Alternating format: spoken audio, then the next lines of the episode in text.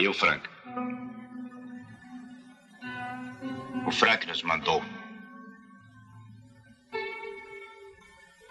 Trouxeram um cavalo para mim?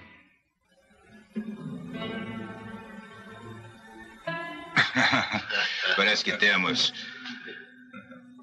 Parece que temos um cavalo a menos.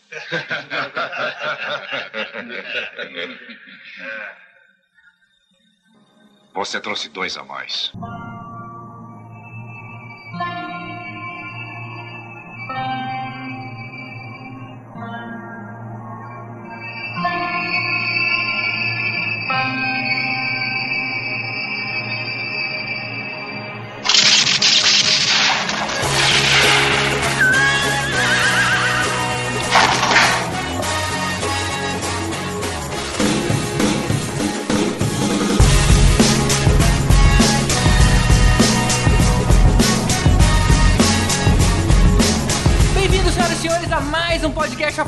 Filmes e séries de TV. Nós somos os podcastinadores. Eu sou o Gustavo Guimarães e aqui comigo, cavalgando em direção ao horizonte, estão Elvésio Parente, Não tinha medo, tal João de Santo Cristo era o que todos diziam quando ele se perdeu.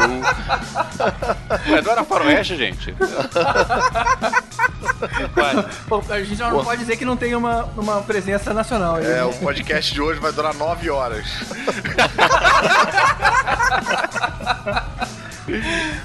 Fernando Caruso, Fala, pessoal. Eu, na verdade, não entendo muito de faroeste, mas acho que eu sou uma das únicas pessoas que eu conheço que prefere o De Volta pro Futuro 3 ao De Volta pro Futuro 2. cara, você é, com certeza. Você Eu acho que isso já me dá o direito de estar aqui, entendeu? Tibério Velasquez, Bem, GG, você sabe, existem dois tipos de pessoas no mundo: aqueles que gravam podcast e aqueles que editam. E você vai editar. Não entendi, cara. Eu também não, não captei não, mas deve ter algum sentido. Deve, ter- deve fazer algum sentido na cabeça do Tibério. Não, eu tô feliz que assim, eu já falei que eu não entendo de faroeste. Tudo bem eu não entender. Se vocês não entenderem, eu já, já fico mais tranquilo também. eu, eu entendo faroeste, eu só não entendo de Tibério. Tibério Oeste. Tibério é. Pô, sabe qual é o problema? O pessoal não vê os filmes só porque o filme é de 66, ah, não vou ver, não vou ver. Aí fica aí sai da porra, cara. Pô, 66 eu não tinha nascido, É, cara. faltava um ano pro Elvis nascer. É que existem dois tipos de pessoas no mundo: os que viram o bom velho. Como é que é? Calma aí. E os que sabem falar o título. Os que sabem falar três homens em conflito. Três homens em conflito, é isso aí. Mas vem cá, é, é- isso é uma referência do Três Homens em Conflito, então. É. Tentou é, ser, foi- né? realmente- Pô, eu acho que foi uma referência tripla aí, né? Porque foi claramente um homem num conflito. É que era inglês, cara. Eu não queria falar inglês porque senão vocês não iam entender mesmo. Era aquilo, tinha a boa referência, tinha a má referência e tinha a referência que o Tibério usou. E mais uma vez aqui com a gente, Carlos Volto. Então, bom é brasileiro. Peraí, faltou o chicote.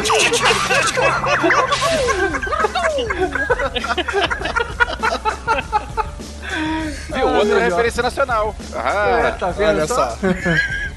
E começando a nossa quarta temporada, aproveitamos o novo filme do Tarantino, Os Oito Odiados, pra gente fazer um review desse gênero do cinema que já foi muito mais cultuado do que hoje em dia, o faroeste. Se você não conhece bem ou nem se interessou em conhecer, é um bom momento de saber o que tem de bom pro caso de você querer aí expandir os seus horizontes cinematográficos. Conhecer o que tem de bom, o que tem de mal e o que tem de feio. E pode acreditar que tem muita coisa boa mesmo, mesmo assistindo hoje em dia. Vamos a eles então depois dos e-mails. E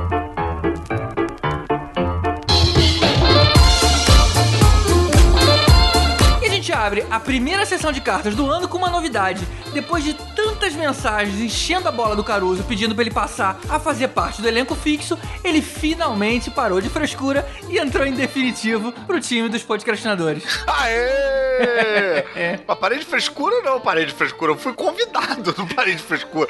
Eu não posso entrar só porque eu quero. Ah, Porra, cara, você, você sempre ficava assim, "Ei, eu não, não vejo tanta série e tudo mais. Eu Bom, já, eu já quero participar logo desse de western aí, mesmo eu não conhecendo muito de faroeste, só pra garantir que eu entrei mesmo.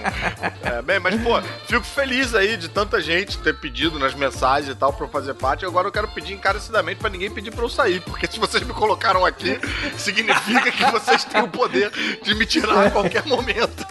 Exatamente. É, tem que ficar pianinho, É, né? pois é. Vamos lá então. Caruso, quais são os dois e-mails que a gente vai ler hoje? Bem, a primeira cartinha que eu vou ler aqui é do Reginaldo Ventura de Sá, que mandou a seguinte mensagem pra gente. 2016 tem um novo filme daquela casa maldita e o Elvis nem mencionou. Bem, já não sei nem mais do que, que eles estão falando aí, porque isso já não faz parte da minha gestão. Isso aí é coisa de.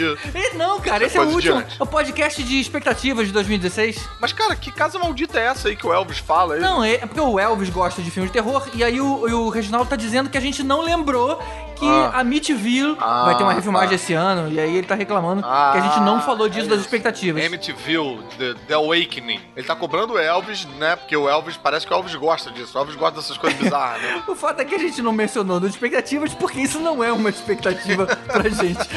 Pô, nem o Elvis, que eu acho que é a única pessoa que gosta dessa parada, lembrou de mencionar, enfim, sinal de que ah, vai ser um sucesso isso aí. Bem, mas ele continua dizendo: a minha maior expectativa é Independence Day 2 e a nova Ai, ai. série do Arquivo X. Mas depois que ele fala que a maior expectativa é Independence Day 2, eu acho que ele perdeu aí todo. É, né? É, Que vida infeliz é essa, né? né, apesar de ele. Cara, o que, que você faria se a sua maior expectativa pro ano fosse Independence Day 2, Cara, eu, cara? eu só posso dizer merda. que. Não, pô, eu acho o contrário, cara. Acho que se a maior expectativa dele é Independence Day 2, eu acho que o ano do Reginaldo vai ser incrível, cara. Porque É se, verdade, é, se é uma outra maneira que de ele tá pensar. esperando Independence Day 2, quando, quando ele ganhar uma raspadinha, vai ser o dia mais feliz da vida. Bem, e ele continua dizendo que Tá também certo. ele tá na expectativa da nova série do Arquivo X e depois um novo filme do Bourne, é claro, o spin-off de Star Wars. Aí, enfim, aí eu tô com ele. Aí já estamos Eu falando. acho que eu sou o único que, que gosta de Independence Day, é, a gente acha também. o filme que homenageou os grandes filmes de sci-fi até a época. Mas verdade seja dita, na época, né, cara, quando a gente viu Independence É, Day, é. na época foi muito maneiro mesmo. Foi. Foi sim, foi sim. O, o clima foi muito legal. Hoje a gente vê, é, pô, tem um certo clima de galhofa ali no filme e tal. Se eles conseguirem dar uma atualizada nisso aí, tem chance de inspirar uma nova onda mesmo, né? Trazer esse hype de novo pra moda. É verdade. Então tá aí, realmente, Reginaldo tem um ponto. É, tem, tem um ponto. E o segundo e-mail é do. Como é que é esse nome, cara? G. GJR Design. É o nome do cara. Opa, GJR Design. Cara, ele pode ser seu filho, viu? Porque ele é o G Júnior. GJR é G Júnior. Mas eu vou te falar que ele, ele não tá muito satisfeito, não. Ele diz o seguinte: Ah, é? Depois que eu descobri, é, provavelmente ele tá se referindo ao podcast, o Podcastinadores se tornou um dos meus preferidos, principalmente depois de ter enjoado dos mais conhecidos há, há alguns anos. Olha aí. Mas nesse episódio, a rasgação de elogios pros filmes da Marvel e as críticas ao filme do Batman vs Superman, que ainda nem viram, foram muito sem embasamento e contraditórias. Olha só. O Caruso foi um fanboy descarado. Gente, Já entrou tomando esporro, né? rapaz, eu mal entrei e já tô. Já tô na berlinda, já fui pro paredão, O cara. Caruso foi um fanboy descarado da Marvel ao falar que a Warner faz filmes ultrapassados. Cara, Homem de Aço foi muito melhor do que uns cinco filmes da Marvel juntos, por exemplo. Capitão América 1, Homem de Ferro 2 e 3, Thor 2 e Vingador- Vingadores 2. Não. Claro que o filme tem defeitos, mas os acertos foram muito mais compensadores na experiência cinematográfica com o personagem. Gosto da participação do Caruso, mas nesse comentário ele foi muito nerd modinha com os filmes Ai! da Marvel. É, eu, eu tenho direito à tréplica, né? Pelo, Olha, o G- G- JR Design. Assim, realmente a gente, né, tem cada um tem o seu gosto, né? Eu confesso que eu não me vejo muito como fanboy, apesar de eu preferir a Marvel em termos de quadrinhos. Eu sempre gostei de boas leituras, né? Então, se tem uma boa história do Super-Homem, uma boa história do Batman, eu não vou me privar de ler só porque é da DC. Agora, eu acho que em termos de cinema, eu acho que realmente a Marvel tá espancando a DC. Sinto muito, não vou me. Eu não vou voltar atrás da minha opinião, não. E o que eu acho que conta é a opinião de cada não. Você acha que o Homem de Aço foi melhor do que cinco filmes da Marvel juntos? E eu acho que você é louco. E cada um tem a sua opinião aí, né? Agora, realmente eu imagino que deve ser muito frustrante, porque a minha opinião é a que aparece no podcast. Mas, ô, ô GJ, eu tô aqui sempre pra defender os filmes do Batman, porque eu sou fãzão.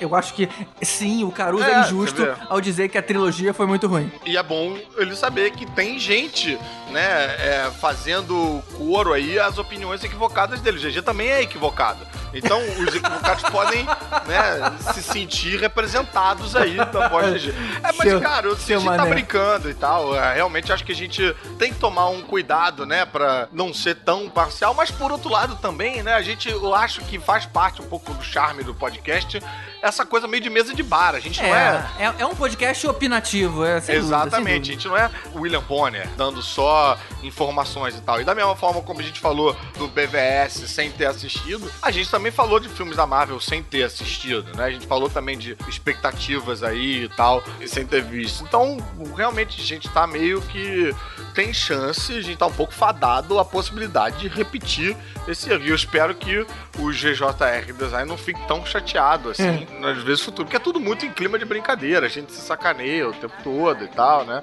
É, E- a- até porque se a gente não fosse, se isso não fosse um podcast opinativo, além de ser ficar com uma cara muito coxinha, ele não ia ter tido a oportunidade de mandar esse e-mail e participar aqui com a gente. Claro. Então a ideia é essa, é, é E- promover essa troca. É, tá, exatamente. Ah, só pra também ratificar, eu não acho que a, a Warner faz filmes ultrapassados. Eu acho que nos trailers, eu acho que ela tá um pouco com o jogo um pouco atrás na hora de fazer o trailer. E eu já acho que isso mudou bastante com o trailer agora do Suicide É. Squad aí, que eles, você vê que eles estão tentando maneiras diferentes e tal. Agora eu quero aquela música do Queen no filme, hein? Vai querendo. É, mas eu, eu falo até essas coisas muito na esperança de queimar minha língua, porque eu quero ser surpreendido por um bom filme. Eu acho que essas coisas, inclusive, me ajudam a manter uma expectativa baixa para ser surpreendido na hora de chegar lá no, no cinema, né? Eu não quero ser decepcionado, né? Eu torço pelos filmes de super-herói como um todo. Eu não torço mais pro da Marvel do que pro da DC. Eu quero que tudo dê certo e o gênero continue aí durante muito tempo. É isso aí, gente. Então, é, muito obrigado, GJR Design, obrigado, Reginaldo. E você também pode escrever pra gente no podcastinadores.gmail.com, manda um like lá no facebook.com.br podcastinadores ou manda o seu comentário aqui no abacaxivador.com.br. Mas escreve mesmo, porque, pô, essas opiniões são muito importantes pra gente ter esse feedback, essa troca e tal. Mesmo os e-mails que a gente não lê aqui, né? As cartinhas que a gente não lê aqui nesse espaço, a gente lê todas, né? Sem dúvida, e sem dúvida. Tá sempre atento e tal, e, e sempre buscando melhorar. E se você não recebeu sua resposta rápido, a culpa é do Elvis que não mandou o e-mail pra gente. Então já sabe quem xingar. Exatamente. E não deixa de participar do nosso projeto de financiamento coletivo, que é o Padrim. Vá lá em padrim.com.br barra podcastinadores e participa aí com a sua doação com qualquer valor para ajudar a gente nos nossos custos fixos. E um agradecimento especial vai aí pros nossos patrocinadores de Oda. Pô, que é um, né, um nível mais maneiro aí, né? gente? que são Mário Rocha, Sérgio Salvador, Diogo Nascimento, Alessandro Solari e o Rogério Bittencourt de Miranda. Pô, muito obrigado Valeu aí, aí, pessoal. por vocês colaborarem pro podcast sempre melhorar, sempre, né? Valeu vocês Ah, e valeu todos os outros que participam, logicamente, né? Sim. A gente não tem como falar É. aqui o nome de todo mundo. Claro, mas mais eles. mais eles, porque eles doam mais. É. a gente gosta mais de vocês. A Sacanagem. gente, a gente se vende fácil, fácil. Então é isso, gente. Então vamos seguindo agora com o nosso especial sobre filmes de faroeste.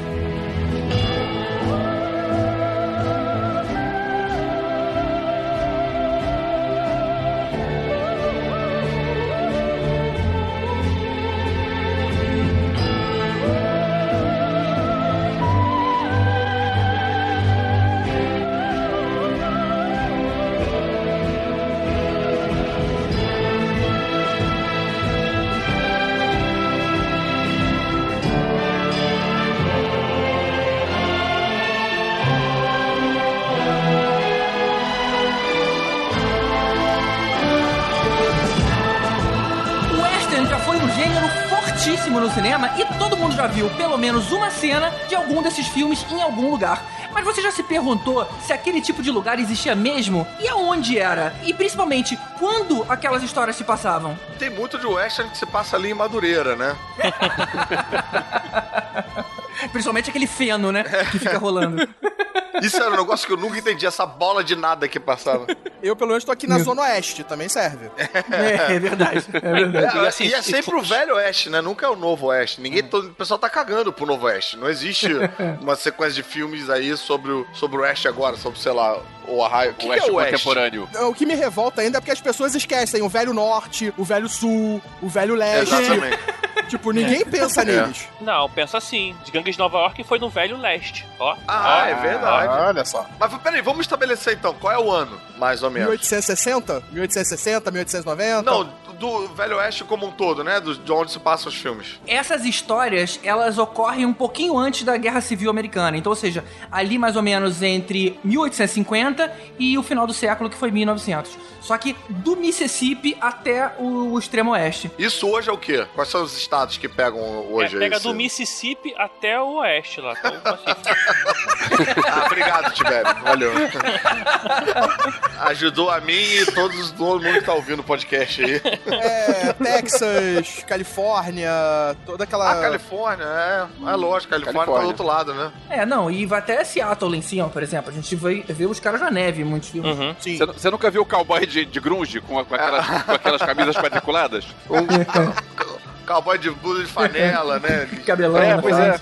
Mas se você vai pra Califórnia, hoje em dia você vê muito disso, né? Tem todos os nomes são latinos, né? E tem umas casas que tem até uma, uma aparência meio meio chicana, mexicana. assim, é. É, os nomes são muito latinos e indígenas ainda. Tem muito lugar com nomes indígenas. É, É, exatamente. né? E lembrando que faroeste, essa palavra, vem de Far West, que é o extremo oeste. Far West. Olha Foi o período, na verdade, americano de- na- da nova descoberta, né? Tipo, houve a descoberta dos Estados Unidos e esse foi o, o período de exploração, que eles estavam indo desbravar o Da- da desconhecido. colonização, é, exatamente. Estavam indo desbravar Exatamente. o desconhecido. Foi o período que eles construíram as ferrovias, que eles começaram a, a colonizar o interior dos Estados Unidos. Tem um pouco a ver com corrida pelo ouro também, ou corrida pelo ouro é antes? N- Não, é- é nesse período, é na nesse período. Eles descobrem o ouro e, e isso a- atiça ainda mais a vontade de ir pro oeste. Atrai uma galera, né? Exato. Uma terra de oportunidade e tal, que as pessoas podem enriquecer do O- nada. o- esse período dos Estados Unidos não tinha emprego pra praticamente ninguém, né? Por isso que tinha muito roubo, essas coisas. Então, ou seja, começou uma, uma tipo assim, uma, uma microevolução em tudo quanto é canto, até a hora que chegou na Revolução Industrial. Nessa hora que as pessoas aprenderam a fazer máquina, aí a parada explodiu. E aí não tem mais, não tem mais aquele visual sujo, velho, tudo amadeirado que a gente, que a gente Foi, vê foi nos o filmes. dia que o John Irons morreu quando ele não conseguiu ganhar da máquina pra botar lá os pinos pra fazer trilho. Ah, Que referência é essa? Eu não sei. É uma referência histórica, na verdade, que o cara, o John Henry Irons, que era um cara que botava, tipo, um- fazia a colocação dos trilhos, que era tudo feito manualmente, até quando eles inventaram a máquina que passou a fazer isso. E aí a máquina ganhou dele. Ele, é- ele é pai do Jeremy Irons? não, esse cara, é, esse nome virou uma referência, inclusive, pro Aço, né? O amigo do Sim, super-homem, pro né? aço dos quadrinhos do Super-Homem, exatamente. Olha que maneiro, maneiro. Até o fato dele usar uma marreta é referência a, a esse fato, a, essa- a esse personagem histórico. Que eu nem sei, na verdade, se esse personagem é um personagem fictício ou não. Não sei se ele existiu. Mas faz todo sentido. A hora que eles conseguiram mecanizar é, a, a construção das ferrovias, pronto. Você permitiu o avanço muito maior das linhas de trem, né? E aí, aí a- o comércio ficou mais fácil, tudo fica mais fácil. Transporte, a colonização. Mas a vida do John Arrows fica mais difícil. Do oeste. Agora a gente tá falando de, de Velho Oeste, né? Faroeste, também eles chamam de Wild West. Tem uns nomes que eles usam pra. É, Ou pra, na época do Will Smith, eles chamavam de Wild, Wild, Wild, West. Wild West. Wild Wild West. Precursor da internet, né? Era o www. Percussor do filme ruim. Também. Agora sim, é, a gente tá falando assim do gênero faroeste. Na verdade, a gente- eles acabam focando mais quando o centro das atenções do filme tá em algum pistoleiro, algum cowboy, né? Na verdade, a gente não vai falar de filmes de velho oeste, É. tipo Sangue Negro, em que tá faltando uma situação específica, não num cowboy ou num- numa pessoa, né? É, e eu acho que é bom a gente também ressaltar que o gênero Velho Oeste que a gente tá falando vai além da questão geográfica e temporal, né? Como o Tibério tá colocando aí. Tem outros elementos no gênero cinematográfico que não só isso. Senão, o próprio Chaplin que eu citei, Em Busca do Ouro, entraria aí no lugar do Velho Oeste, mas não é uma temática western, né? Que a Uhum. temática é essa, meio do cara, o, o herói solitário, a disputa, tem É, sempre é. aquele bandido. É uma coisa meio capa-espada quase, né? Versão pólvora. Uhum. Eu concordo contigo. E sabe um que tem muito a ver com o Velho Oeste e não tem nada a ver com a localidade nem com o tempo? O livro de Eli. É verdade, Esse né? filme Ah, é muito é. Velho Oeste e é Sim, futuro. Mas a gente botaria o Mad Max todo, né? É tipo um Mad Max. É. Mas, mas você vê que ele é muito western, né? Digamos assim. Mas que a gente não vai abordar porque a gente vai seguir o clássico. É, outro que é na mesma época, é na mesma região, mas não tem a mesma pegada, é o Dança com Lobos. Que é, não, é um, não é um western. Apesar de contar uma história dessa época, mas conta uma história mais, sei lá, né? De dança e lobos. E... é mais paz e amor e tal. Pocahontas, É né? aquilo, o plot do Dança com Lobos é aquilo. Você vê Pocahontas e Avatar é a mesma coisa. É, é o lado, é o lado hippie, né? O pessoal lá se matando, se escalpelando e tal. Aí, pô, o, maluquinho vai Vai lá, lá fumar um espertão, cachimbo da paz. e, é, e vai dormir com a filha do chefe. Mas, velho, é, assim, o Dança com Lobos, por acaso, ele tem bem a ver, assim, né? Porque é uma. Tem. Tudo bem que não, não tem um cowboy e tal, mas você tá falando de, de índios, né? Que normalmente sempre são citados. É, mas eu acho que é mais perto daquela guerra que o GG falou, né? O cara não era um. Ele não era um confederado ou Ele, um maluco ele era um soldado, né? É. Ele era, era um soldado da Guerra Civil, ele era. azul. Yankee. Ele era é, azul. ele era Yankee. Ele era, Ele era do ele norte. era do time azul. É, era da, da União, né? É porque a gente É. vai falar algumas, alguns filmes de Velho Oeste se passam no meio da Guerra Civil. Então, assim, tem os azuis, que são os Yankees, que são representam a União, Que é o norte. né? E tem os confederados, que são os cinzas, né? Que representam Que é o o sul, né? Não, ué, não era Não. vermelho? Eu achava que era azul e vermelho. Não, não. Não, cinzas. é- Não, vermelhos, isso era a Guerra Civil, a Guerra Ô, Independência. Caruso, você tá confundindo com aquele jogo da estrela, o combate. Não, cara. não. Os vermelhos seriam os indígenas? O sul era escravocrata e o azul era Isso, a favor isso. da, Isso. Uhum. Da liberdade. da liberdade. Vale lembrar que nesse período de produção desses filmes, que foi ali nos anos 60, Hollywood, ela percebeu que ela precisava ter no, no portfólio filme de ação. E não tinha, você tinha muito drama, tinha muito romance, tinha muita comédia, mas a ação era muito pouca coisa. E aí o western chegou justamente pra suprir essa carência e era o que a garotada se amarrava. Você vê que hoje em dia, nossos pais, que ainda olham com muito saudosismo pro passado, eles eram a molecada que se amarrava Que nos filmes de Velho Oeste né? naquela Eles época. eram o público Que consumia. Era o filme de ação da época. Não tinha efeito especial, né, Pra fazer que nem faz hoje. Na verdade, o western, se você pegar, ele existe até ele já ele existiu até antes disso, antes dos anos 60. Você tem aí que tipo um dos primeiros filmes até ser feitos que era do Edwin Porter, que foi o Grande Roubo do Trem, é considerado um dos primeiros westerns, que é de 1903. Caramba, que O legal. Lone Ranger é de quando? Lone Ranger, o desenho? Putz, Lone Ranger era rádio, né, cara? Não, não, calma. Lone Ranger Começou na era- rádio. É, começou na Era rádio. Começou na rádio. Eu tinha o desenho animado também. Tinha, desenho animado, pô, muito depois, anos 80. É. Mas ele era rádio, virou seriado. Lone Ranger é o Iowa Silver, né? É, É, Cavaleiro exatamente. Solitário. E me irritava muito, cara. As pessoas confundiam o, o Cavaleiro Solitário com o Zorro. Aí falavam, Sempre ah, o Zorro e o tonto. não, cara, o tonto não tem nada a ver com o Zorro. O É Zorro porque- é mexicano, usava espada. É porque quando veio pro Brasil, o Cavaleiro Solitário, né, ele se transformou em Zorro. Eles nomearam ele aqui no Brasil como Zorro. Rolou uma confusão aí. Sério, É. cara, é mesmo? Mas, mas, Zorro- mas ele usava pistola, cara. Não importa. Eles nomearam ele de Zorro. Ele vestia um chapéu de cowboy e tinha máscara. Era tipo. É, aquela, e aquele lencinho do Brizola, né? É, e tinha um cavalo. Então, tipo, eles chamaram ele também de Zorro. Então você tinha Mas dois ele Zorros surgiu, no Brasil. acho que ele surgiu no rádio, né? 33 talvez fosse Sim, a série 33 de TV, foi já... no rádio. Não, 33, 33 foi no no rádio. rádio. Ele teve o primeiro pro- programa de televisão foi em 49. 49. Olha 49 ele já foi pra TV. Esse foi baseado num livro de 1915 já, hein? Mais antigo ainda. É, Então, a dizer, história do Oeste ela já começou isso, a ser né? contada. É, ela já começa a ser contada logo depois, vamos dizer, que, que o período do Oeste acaba. Né? Muitos falam até que pessoas que sobreviveram, pessoas que viveram e sobreviveram ao Oeste. estiveram lá, contaram foram paradas as, é, foram as primeiras a contar essas histórias. Maneiro. É, como é que foi, Elvésio? Fala aí pra gente um pouquinho. Como é que era Petrópolis nessa época?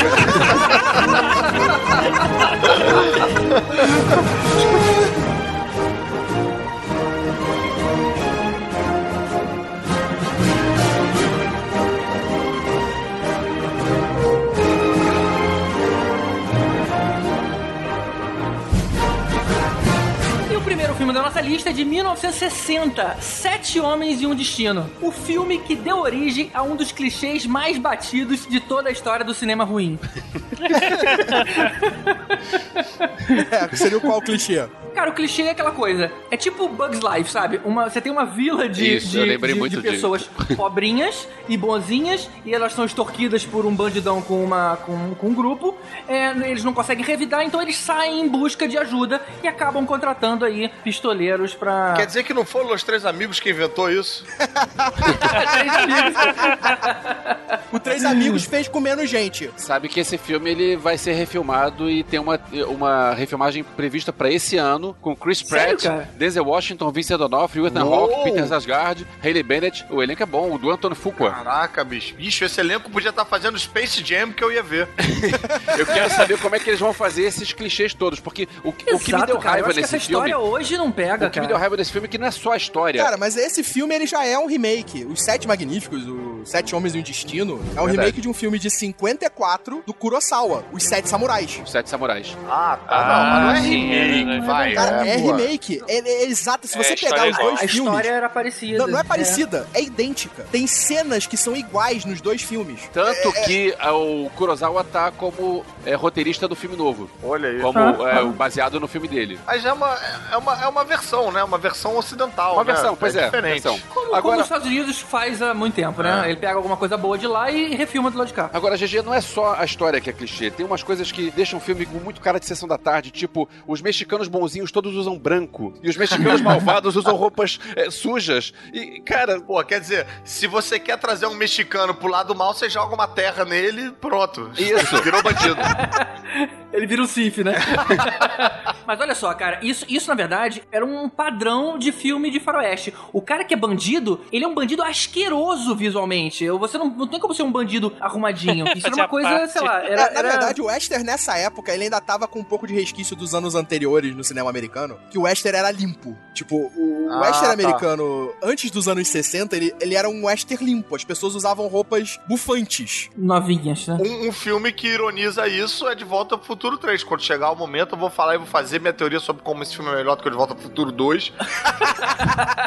Mas rola uma, rola uma referência a isso, que a versão do o, o Exatamente. Doc Brown veste o Martin McFly com a noção de western da década de 50. Coloca ele com a camisa rosa e tal. e Ah, aí ele é vai pra verdade. lá e ele é sacaneado pelos, né, pelos badasses faroestes de verdade. Exatamente. É Esse verdade. filme, ele já tá numa transição de pegar exatamente mais uma coisa realista de como era realmente o Western dessa época. Que era uma coisa mais suja, mais, tipo, você... Pelo menos pra fazer os vilões, né? no começo. Ah, no, no Sete Homens um Destino, até que você vê que eles estão o tempo todo meio sujinhos. Agora, né? ele é de quando esse aí? Esse é de 1960. Olha que louco, demorou 40 anos pra você acrescentar mais quatro homens e um segredo. Ai, que horrível.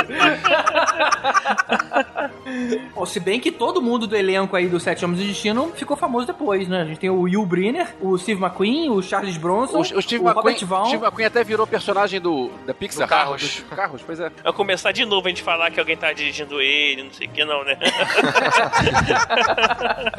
Eu posso falar mal desse filme? Eu vi o filme é, agora e tem duas coisas que eu queria comentar. É, é, pode spoiler de filme de 56 anos Sim, atrás? todos eles são, são spoilers são liberados, né? A história é a seguinte: o, tem um bandidão lá, que é o Calveira, e o Calveira ele consegue fazer uma armadilha que prende os sete. E aí, de repente, ele resolve soltar os sete e entrega as armas pra eles. Eu também cara, achei muito estranho. Como assim você entrega as armas pro cara? E aí tem o problema, tem esse problema que é um problema de furo de roteiro. E tem outro problema que pra mim é, é furo de caráter dos Isso, caras. rapidinho, isso não era exatamente um furo de roteiro. O que eu não gostei disso é que ele tirou a força da história. O lado bom e o lado mal sempre foi muito claro. E aí, de repente, o bandido, que era o cara que oprimia todo mundo lá, ele consegue encurralar todo mundo, tira eles da cidade, mas fala o seguinte: olha, eu respeito vocês, porque tá todo mundo aqui do mesmo lado, tá todo mundo pistoleiro de aluguel. Então faz o seguinte: deixa a minha vila, deixa que eu me viro com meus problemas e vai embora. E quando você sair da sua. Da, da- aqui da cidade, eu te devolvo suas armas. Ou seja, mostrou uma honra ali que acabou deixando meio que todo mundo numa linha É, cinza. e a gente conhece os maus... que o GG não gosta de honra, né? A gente sabe. É, ele vem sabe? mostrando isso aí ao longo dos podcasts Não, mas, mas dessa vez é o seguinte, isso aí foi outra coisa que me incomodou, que foi o Calveira, que é o bandido, ele foi digno, porque ele disse, toma as, as armas de volta e saiam, saiam daqui. E os sete voltaram pra botar uma armadilha pro Calveira. Cara, os sete foram traiçoeiros. Por isso que eu foram falei que foi bandidos. Os cinza, né? mocinhos foram traiçoeiros. O, o bandido não, o bandido é legal. Eu gosto do bandido. Ah. Nesse caso, o bandido foi muito mais digno do que os mocinhos. É nessa só, né? Porque depois ele depois começa a porradaria de Porque novo. ele é o bandido, né? Tem que ser. É, é aquilo, ele é digno ali pra, tipo, beleza, eu sou digno aqui, mas eu vou continuar ferrando com a vida dessas pessoas. É, tipo, dentro da minha dignidade. É, na verdade, pelo- É. eu não vi o filme, né? Mas pelo que vocês estão falando, ele fez uma proposta meio tipo Join the Dark Side, entendeu? Tipo, cara, vai ser herói numa outra cidade, me deixa ser escroto aqui e tal, todo mundo é igual, Basicamente. todo mundo é pistoleiro, tananã. E aí os caras falam: não, porra nenhuma, a gente não é pistoleiro apenas, a gente é justiceiro, vamos lá impedir esse bandido de continuar sendo bandido. O cara achou que era tipo, pô, ah, vai, vocês são bandido também, né? Então, vai ser bandido numa outra cidade, deixa eu ser nessa aqui e tal, tem o oeste pra todo mundo.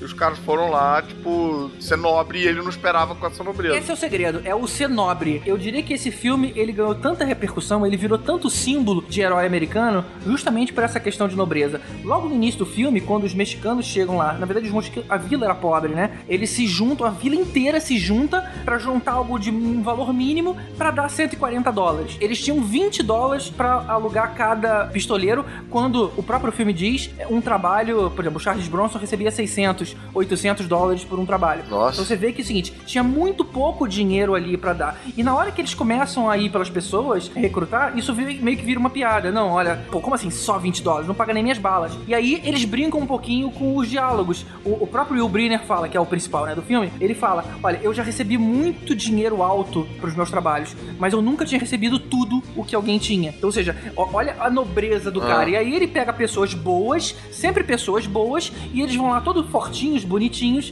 defender a vila. Por isso que Malboro acabou usando a música do, do tema do filme e a imagem do cavaleiro nos, em todos os anúncios até hoje. É né? verdade, a, a trilha Ah, né? sonora é, é marcante. A trilha sonora é- Sim. todo mundo conhece. Fam, fam, faram, Essa- tam. É, É isso? É isso aí. Tem, É tem uma cena louco, desse filme cara. que eu adoro, só que eu adoro a versão dela do filme do, do Kurosawa, que é a do James Coburn, que ele é o atirador de facas. Né? Que tem a. Ah, lembro, lembro. aham. né, que tem a cena do duelo dele com, a- com o cara que ele fala, ele joga a faca, o cara atira pra, tipo, ah, quem acertou primeiro, quem conseguiu acertar primeiro um ao outro, né? Tipo, quem acertou primeiro a lata ou ele acertou o poste. E ele fala, não, eu ganhei, eu ganhei a parada. Não, não, você ganhou nada, vamos fazer de verdade, vamos lá, vamos lá, na, pra valer, pra valer. O cara fica desafiando ele e ele vai lá e mata o cara. Na versão do Kurosawa tem exatamente isso, só que não existe o confronto, né? Porque como é espadas, eles não sacam as espadas. O cara simplesmente Ah. para, fica olhando o outro só pela posição e o movimento do outro, ele simplesmente fala: não, vou, não preciso mais fazer nada, já ganhei. Tipo, eu não preciso nem sacar minha espada, não preciso nem me avançar pra cima de você, eu já ganhei essa parada, você já perdeu. Mas isso era uma coisa de samurai, né? Você se analisar pelos ó- Ah, pelo, pelo olhar, exato. assim, um tempinho e, e eles. E projetar, a batalha se né? Fazer- a batalha às vezes acontecer mentalmente, né? Se eu vou por aqui, o cara vem pra cá, tananã, e os caras ficam lá nessa troca ali, e aí às vezes o E, cara. o- e o que perdia, percebia que perdia. Isso É. que era mais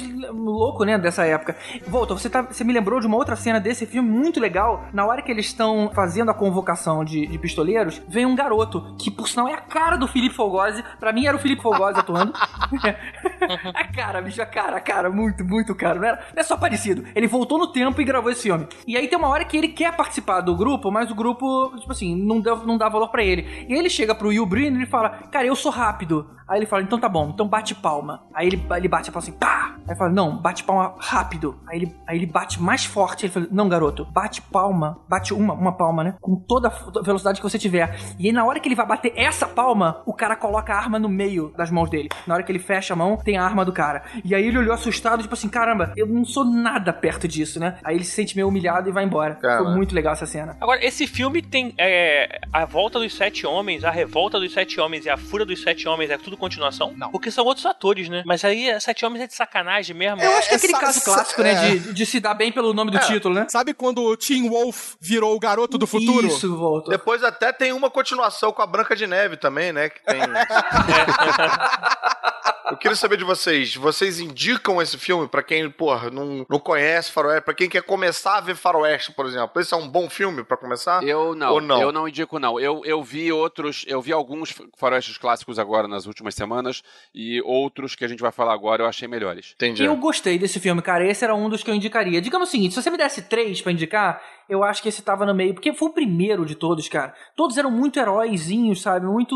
Se você pensar que tudo veio dali, Ah. é, eu acho uma referência bacana de Isso meio ter. que Eu- marca eu- uma, uma mudança cinematográfica. É. Eu, eu não diria que eu acho que você começar por esse. É que nem eu não falaria pra você Ah. começar a assistir, por exemplo, os Sete Samurais. Você não, eu acho Entendi. que você não vai, não vai te introduzir pro tema de um modo que você vai gostar, porque ele é um Concordo, filme difícil, concordo. Não é, É. um. não é um filme Não fácil é de assistir. começar. Então esse é um mais pra quem já é fã de Velho Oeste. Ou pra quem tá querendo conhecer mais, mas não seria Aham. o primeiro, É, não. se o Entendi. cara for fã de Faroeste e não ver esse filme, ele tá errado. Então não é Ele o não é caso, fã de? Faroeste, é, com certeza. Tá.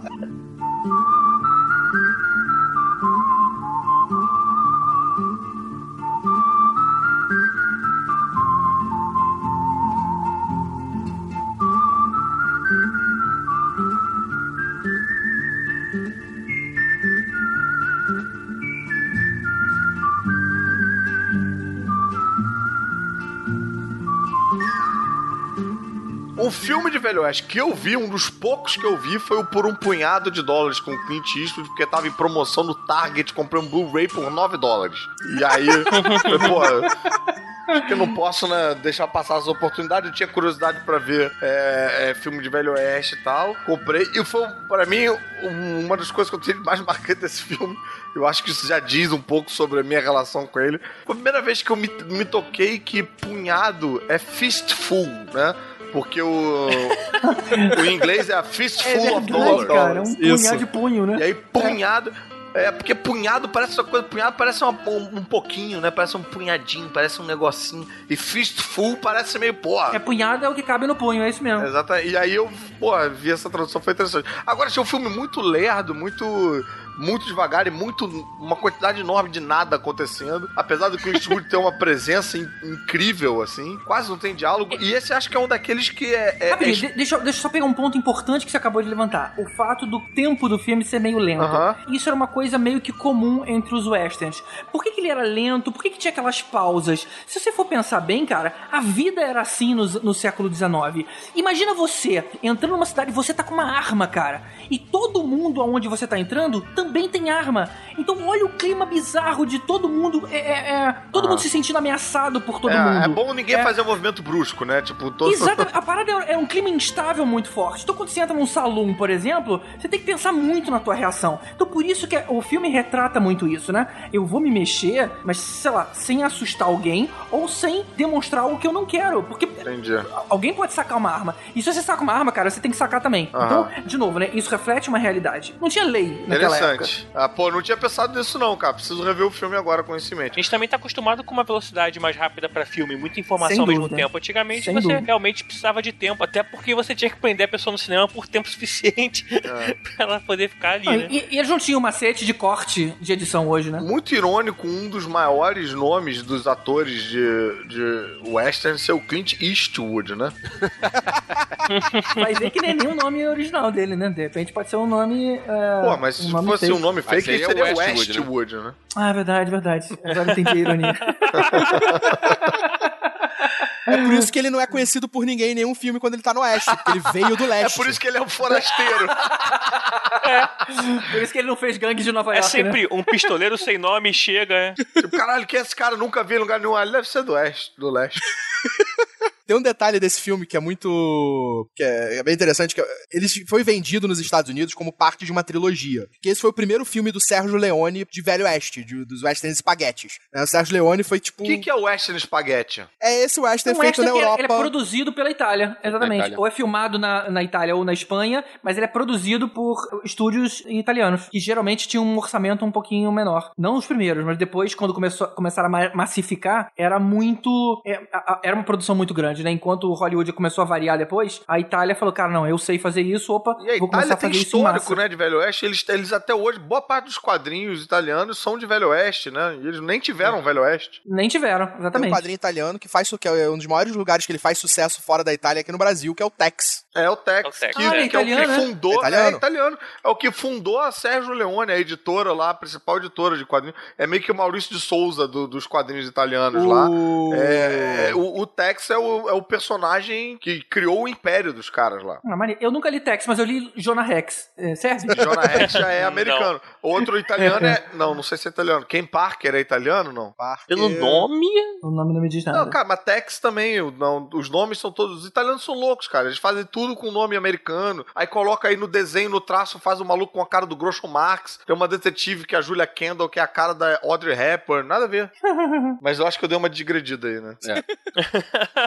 E esse filme, né, ele fez parte dessa trilogia do Sérgio Leone, que começou com esse filme. Foi um filme mais ou menos que lançou o Clint Eastwood, né? O Clint Eastwood, Ah, antes é? disso, só, fazia, só tinha feito participação É? em série, coisas menores. É, esse filme foi o que Ah. levantou a carreira dele. Levou ele pro estrelato. Tanto que depois disso, os Pô, primeiros tá filmes dele nos 64, Estados né? Unidos... Esse filme de 64. É. Ele bombou É. mesmo nos 70 e tal, né? Então, tipo, ele tá surgindo aí Exatamente. mesmo. Mas engraçado que eu nunca ouvi falar o nome dele antes da década de 90. Quem? Pô, porque você não era É, vivo, né, tipo-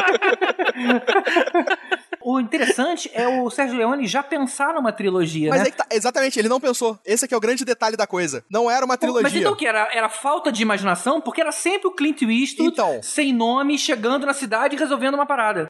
e, ele, e ele não contava o nome pra ninguém. Qual é o plot dos três primeiros filmes? Primeiro filme, o plot era: esse cara misterioso chega no, numa pequena vila, num pequeno vilarejo que tem duas, dois grupos de bandidos. E ele começa a vender informação pros dois É, lados. ele começa a botar um contra o outro pra pegar e ficar pegar dinheiro todo. O Isso. segundo filme, que é por uns dólares a mais, né? For a few dollars more, Uhum. é, é ele chegando. Não num vilarejo, é ele como um bounty hunter, um caçador de recompensas. Que aí já tem um outro personagem que é feito pelo Lee Van Cleef, que também é um caçador de recompensa. Uhum. Eles se unem pra pegar o bandido, pra pegar uma gangue de bandidos pela recompensa. Esse é o segundo filme. Hum. E o terceiro filme, que é o Bom, o Mal e o Feio, é você tem o Feio, ele é um bandido que tá sendo caçado, ele é capturado pelo Bom, que é o Clint Eastwood, levado pra ser enforcado, só que aí no caminho eles acabam ficando meio que amigos, e o Clint Eastwood pega a recompensa, só que corta a corda e foge com ele. E divide a recompensa com ele e começa a fazer essa trama em vários lugares. E o Mal tá atrás de um ouro que foi escondido pelos soldados do Sul, que esse terceiro filme passa durante a Guerra da Secessão, a Guerra Civil, e encontrar esse tesouro. E aí eles meio que se misturam. Um dos caras morre e ele descobre que o cara contou pra ele no leito de morte onde estava escondido o ouro. E aí os três têm que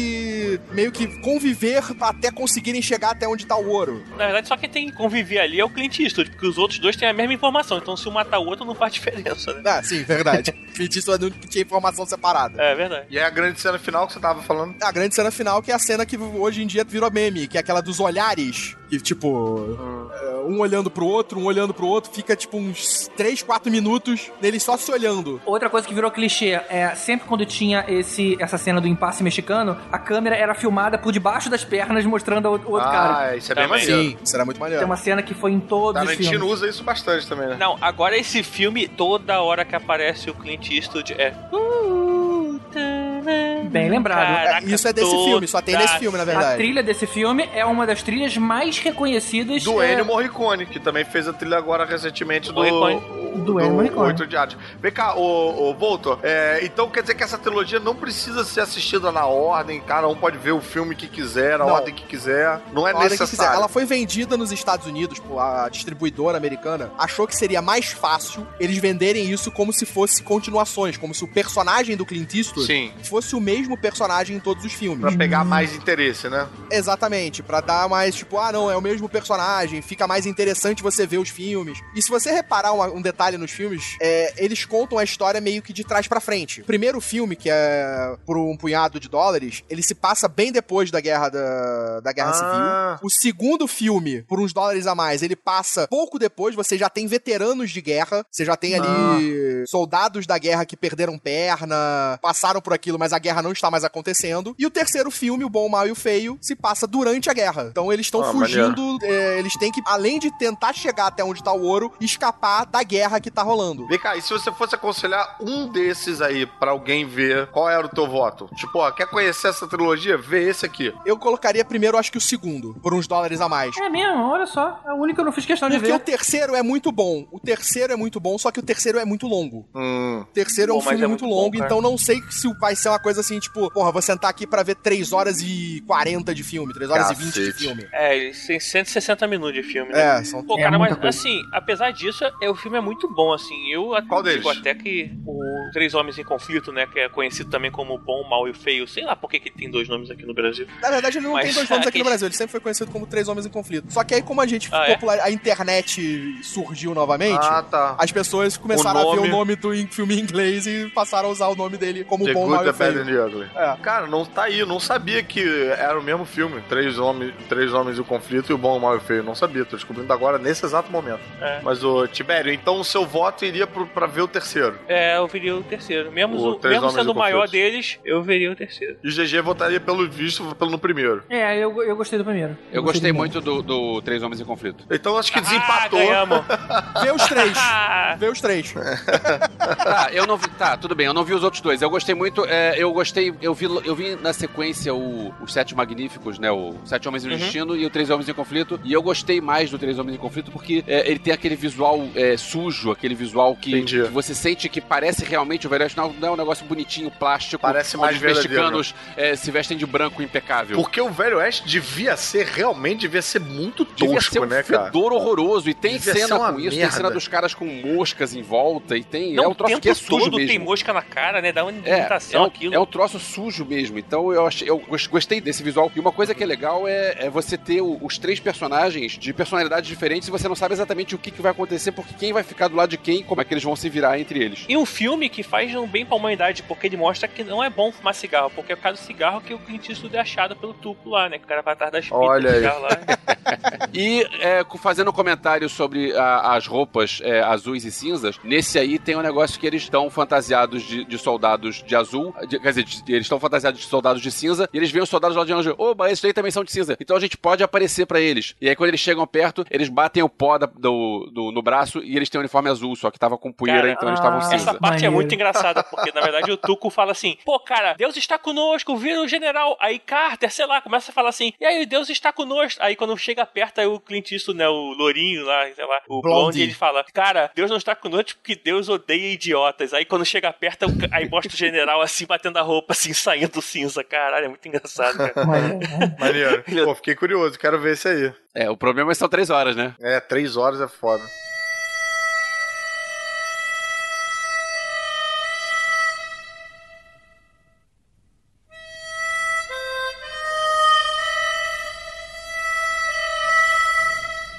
Teve um outro filme que viria logo depois desse, que era pra ter o Clint Eastwood, que era Era Uma Vez no Oeste, que virou um clássico do western, né, que... Que é de que é 68, de né? 68. Ele era pra ser o personagem principal, o mocinho do filme, só que ele acabou não aceitando o papel. É, na época, eu acho que ele já tava começando a fazer mais sucesso em Hollywood. Tava fazendo, acho que Meu Nome é Coogan, tava fazendo outros filmes, já, já com alguns filmes mais maiores em Hollywood, e acabou não aceitando fazer Sem esse filme. ser, de, sem ser de o Velho Oeste, né? É, sem Isso, ser de Velho Oeste. Devia estar de saco cheio de ficar sujo, né, cara?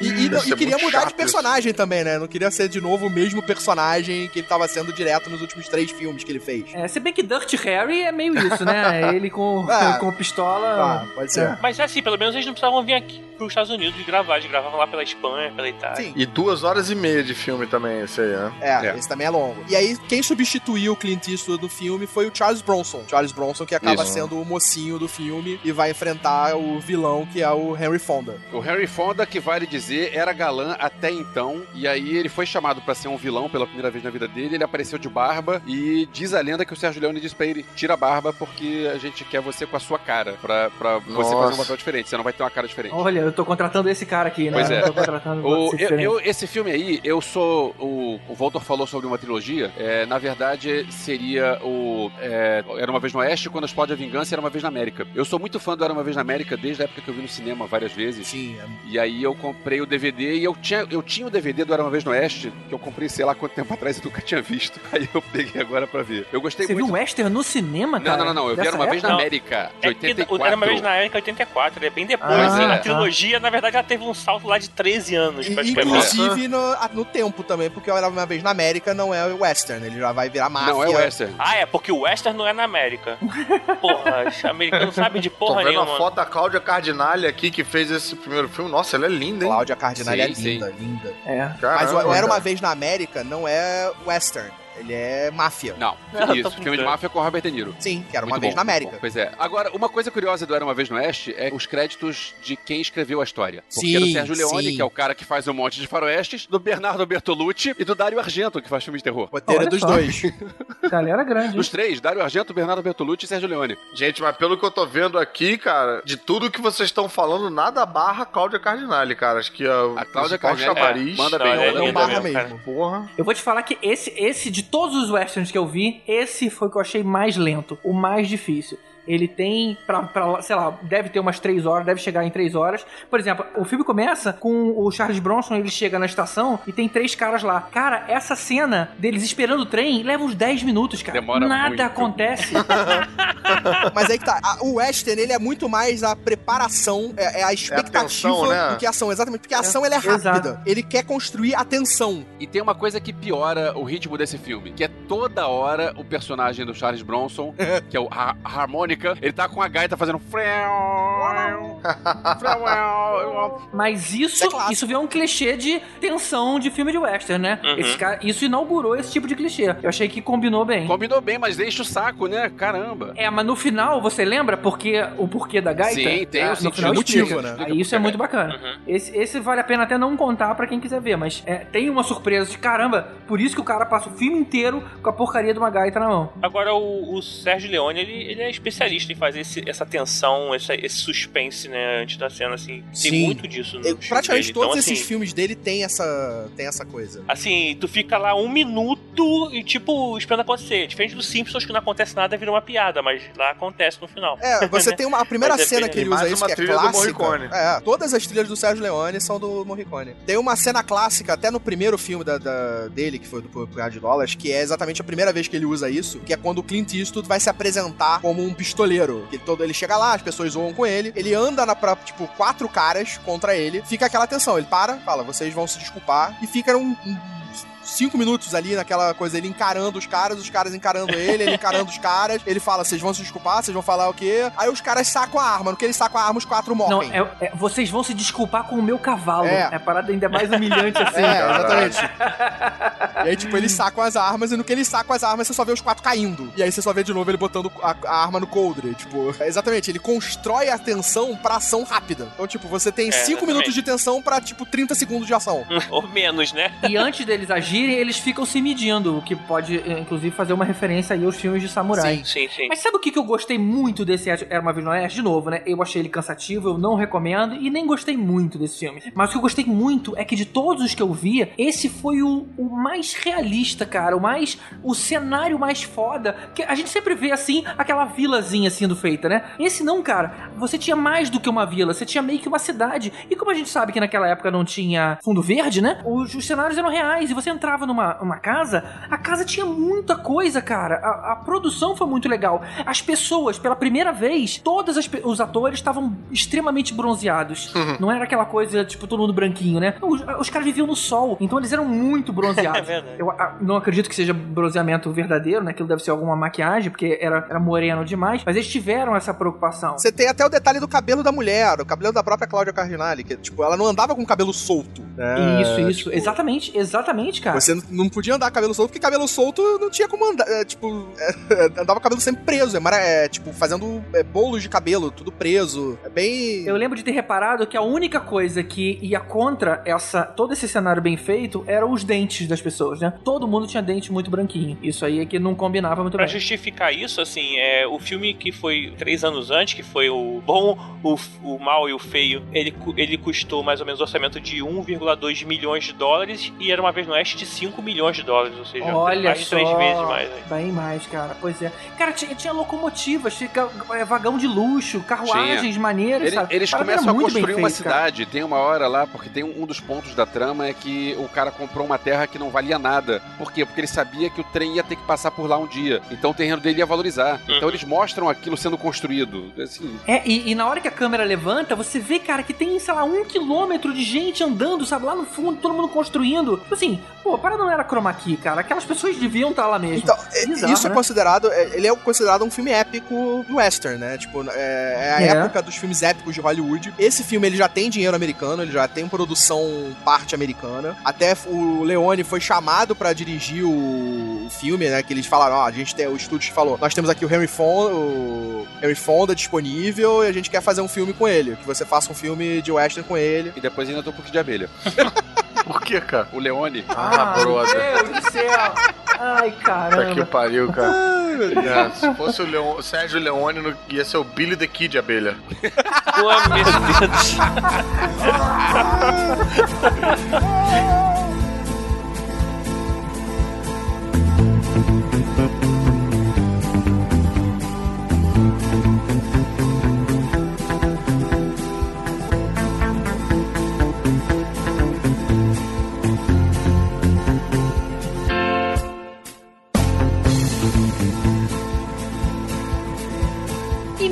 1969, a gente teve Butch Cassidy e Sundance Kid. Que na verdade esse é o nome no Brasil, né? Porque o nome lá fora foi só Butch Cassidy. Mas acho que os estúdios aqui no Brasil acharam que era meio injustiça com o Robert Redford e colocaram no, no- tipo, só aparece o Paul Newman, sacanagem, né? Aí colocou os nomes, o nome dos dois, o que eu acho muito mais justo, porque não tem ali um líder. E por mais que o Robert Redford seja Sundance Kid, ele não tem nada de kid. Os dois ali meio que regulam, pelo menos visualmente, né? aparentemente, regulam ali de idade. Não tem um que é chefe do Não outro. é, não é que nem Batman e Robin Kid, não? É, não é, não é. Butch Cassidy foi um bandido que existiu, né? Sim. Ô, rapidinho, Ah, é? Olha só, nem tá sabia. aqui que Ah. é Butch Cassidy and Sundance Kid Original Title, Na cara. verdade, em português tá só Butch Cassidy. É, Em exatamente. inglês é Butch Cassidy and the Sundance Kid. Aqui no Brasil é que eles decidiram não colocar o Sundance verdade, Kid é o no contrário. Ah, tá. Ou isso. Ou exatamente o contrário daquilo que eu falei. É. Ou uma coisa ou outra. Eu, eu lembrava que era diferente, mas não, não é ordem. Não, você, você lembrou certo, você só tava no país errado. É que nem na multiplicação das coisas, né? A ordem dos fatores não altera o produto. Agora a gente também pode falar desse filme da Catherine Ross, né? Porque também. Mas o Butch Cassidy é um, é um bandido que existiu, né? Eu botei aqui e aparece a cara dele mesmo. Ah, é, cara, cara do Butch Não, Cassidy. cara, essa é a cara do Paul Newman, tá confundindo. Não é não? Ele realmente ele foi um bandido que existiu na, no- na vida real. É, o Robert Leroy Parker. E a história do, desse filme é muito interessante, cara. Ele não segue o clichêzinho dos outros, né? A, a gente tá falando do Paul Newman e do Robert Redford. Eles eram amigos, muito amigos. E a- na história, o Robert Redford, ele era o carinha que era o rápido no gatilho e era o bom de cartas. E o Paul Newman era o inteligente, era o planejador, era o, era o cara de lábia, né? Quer dizer, eles eram o esquadrão classe A zipado. Cada um era, fazia parte de dois ali. e o, o Butch, que era o, o Paul Newman, ele era o cara, tipo assim, ele é aquele bandido famoso, mas que era bonzinho. Do tipo assim, ele vai assaltar um banco, mas ele se preocupa com a saúde da moça que tá ali, sabe? Ele se preocupa que, de roubar o caixa, mas não o dinheiro da pessoa que ainda não sacou. Então, era aquele cara que você sabe que ele vai ser um bandido, mas eles estão querendo que você sinta uma empatia por ele, né? Até porque são dois bonitões e tudo mais. Só que o filme inteiro, eles roubavam muita coisa, e tem uma hora que a, a mesma empresa de segurança, depois de, ser tantas vezes roubado pelos caras, contrata uma equipe de, de oficiais, então eles passam o filme inteiro fugindo desses caras. E o mais legal é o seguinte, em nenhum momento a câmera vai pro lado dos bandidos. A câmera tá sempre com o Butch Cassidy e com o Sundance Kid. Então, e o tempo inteiro eles olham e falam assim, cara, quem são esses caras? E aí eles começam a fugir, ah, agora vamos pela água. Eles não vão conseguir farejar a gente pela água. E os caras vêm pela água. e Pô, aí mas depois vem pela vai... água com o quê? Com um cavalo marinho? Com Como é que... não, pera. Não era totalmente mergulhado. É, tipo assim, eu vou pela pedra. Não tem como, como deixar rastro numa pedra. E os caras conseguiam, sabe? Então o tempo inteiro eles estavam, cara, quem são esses caras? Até lógico, né? Eles fazem tanta merda nos lugares que eles chegam. Eles vão pra Bolívia pra fugir. E aí eles têm a ideia idiota de assaltar a cidade inteira. E aí, uma hora, a hora que eles descobrem que eles estão sendo perseguidos de novo, eles têm uma ideia assim: ah, vamos parar de roubar e vamos virar pessoas honestas. Só que eles já roubaram todo mundo, cara. É lógico que eles iam ser reconhecidos. Aí, na hora que que eles começam a, idiotões assim, né, transitar pelas pessoas sem se esconder, o nego percebe, porra, peraí, esses caras aqui foram os caras que me roubaram. E aí você tem a conclusão do filme. Será que eu digo como é que esse filme termina? Ué, Ele é diz. conhecido. É, eu acho que esse filme é, é- esse final é conhecido. Olha, eu né? não vi, cara, eu não vi. Essa cena é bem clássica. Se foi baseado em história real e ele não viveu até hoje. Ah, ele termina de uma maneira, só que ele continua depois no golpe de mestre. é verdade, é a dupla do golpe de mestre. Mas Dani, se vou falar o final. É, eles são cercados pela guarda inteira da Bolívia e na hora que eles estão já feridos dentro do, de uma casinha, né? Eles não sabem a quantidade de pessoas que estavam fora, estão juntando, né? É, Tipo, irmãos cara de pau, que vão arrumando confusão com um monte de gente, no final todo mundo se encontra pra pegar os Aquela caras. cena é demais. E ia chegando grupo de gente, grupo de gente, tinha umas 100 pessoas lá de fora. E eles não sabiam, só sabia que tinha mais gente lá. E eles estavam todos ferrados. E aí tem uma, um diálogozinho até bem bonito deles, cara, olha, vamos sair daqui, vamos, vamos pra Austrália, vamos ficar onde, onde o lugar é mais fácil, onde a vida é melhor e tudo mais. E na hora que eles saem, tá bom, então vamos atirar.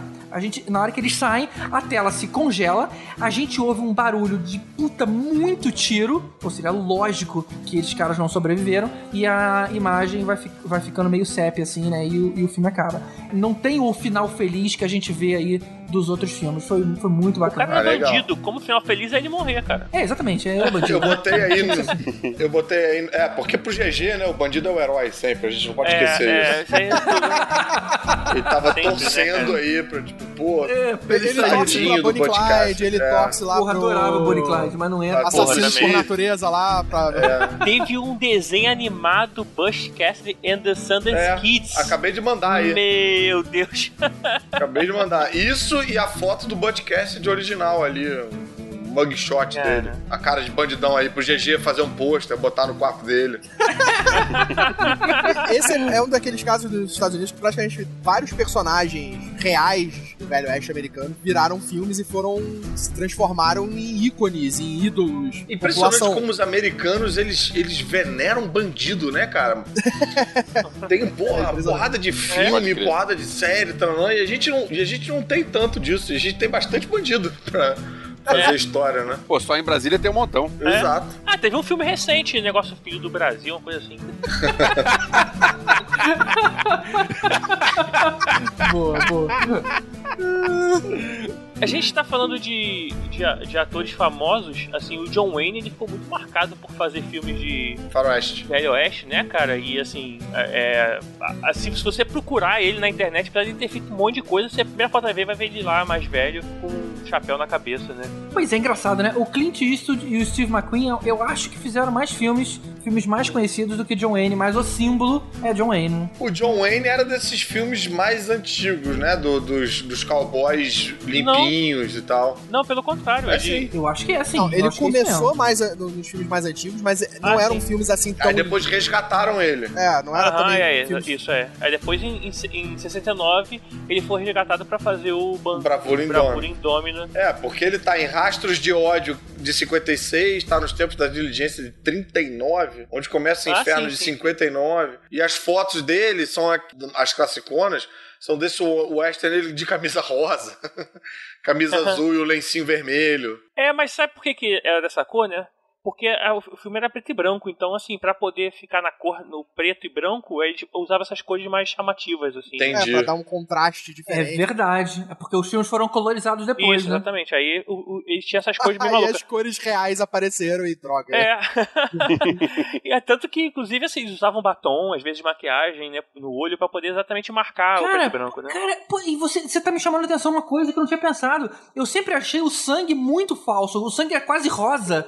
Pô, de repente esse é o motivo, né? É tipo, tem um episódio dos Simpsons que é sensacional. É, por que, que você está pintando aquelas manchas naqueles cavalos? É porque cavalos parecem vacas no cinema. Ah, por que você não botou aqueles... Não pode usar vaca, não, né? É mais ou menos isso. Tipo, eles usavam a parada que funcionava no preto e branco. É que nem hoje em dia. Hoje em dia você tem que ser o mais fiel possível. Tipo, não pode ter quase nenhum erro porque as câmeras digitais captam a porra toda que tá ali. É, né? né? Então, tipo, você tem que adaptar o que você tá fazendo pra, pra capacidade que você tem de captação na época. Mas aí o True Grit, né? Ele teve, recentemente teve um é o relançamento. Bravura né, Indômita, né? Não, refilmagem. É. Relançamento não, refilmagem. Remake. Pelos irmãos Que Coen. eu acho melhor que o original. Olha, eu não vi o novo, mas o que eu achei muito impressionante no original é que é, pela primeira vez o protagonista era uma menininha, né? Porque você pensa, bravura indômita, caramba, você tá falando do quê? Do Charles Bronson, sei lá. Não, quem era bravo e, e quem era indômita era a menininha que o, o cara tem que proteger, digamos assim, né? Ela contrata ele pra fazer uma coisa e ela vê a seguinte, não, eu quero ver se você vai fazer mesmo. E a garota É. é durona. Eu achei um filme muito bem ambientado, a ambientação, pô, é bem maneira, você se sente mesmo lá no, no Velho Oeste. Mas eu confesso que eu achei o filme um pouco chato. Eu tava numa de querer ver o western e tal, e achei, pô, meio arrastado, meio sem nada Mas tá falando acontecendo. o do novo ou do o antigo? novo, o novo, o novo. Ah, o do Esse é o que tem o Matt Damon com a língua cortada, né? É. Achei o trabalho do Matt Damon ótimo e tal, mas enfim, não, pra mim não, Perderam ele dessa vez? não engrenaram.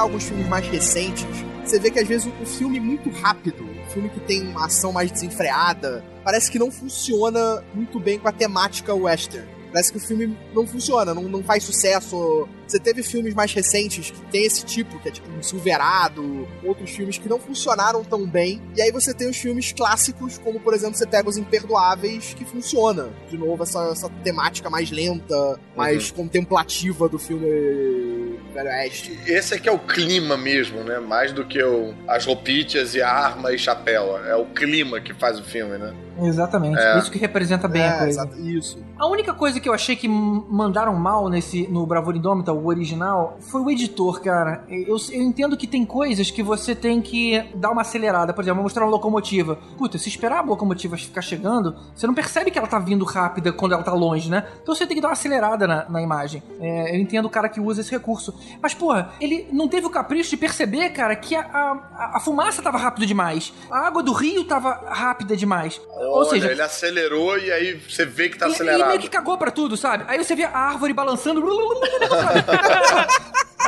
Não tá dizer- vendo que não tá funcionando, cara? Não usa. Você viu o que eu tô falando? O próprio editor ficou de saco cheio e falou: porra, bora dar um fast forward nessa merda aí.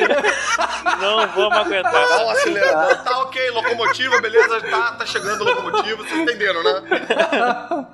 Ou editor se confundiu em droga, pensei que era um filme do Buster Keaton. Já que a gente entrou nos filmes mais novos, deixa eu puxar aqui um Kevin Bacon que eu fiz quando eu tava revendo esses faroestes todos. É, eu vi Era Uma Vez no Oeste que tem o Charles Bronson, que estava no Sete Homens e um Destino com o Eli Wallach, que fez Três Homens em Conflito com Clint Eastwood, que fez Unforgiven e depois disso eu cansei e fui ouvir Metallica.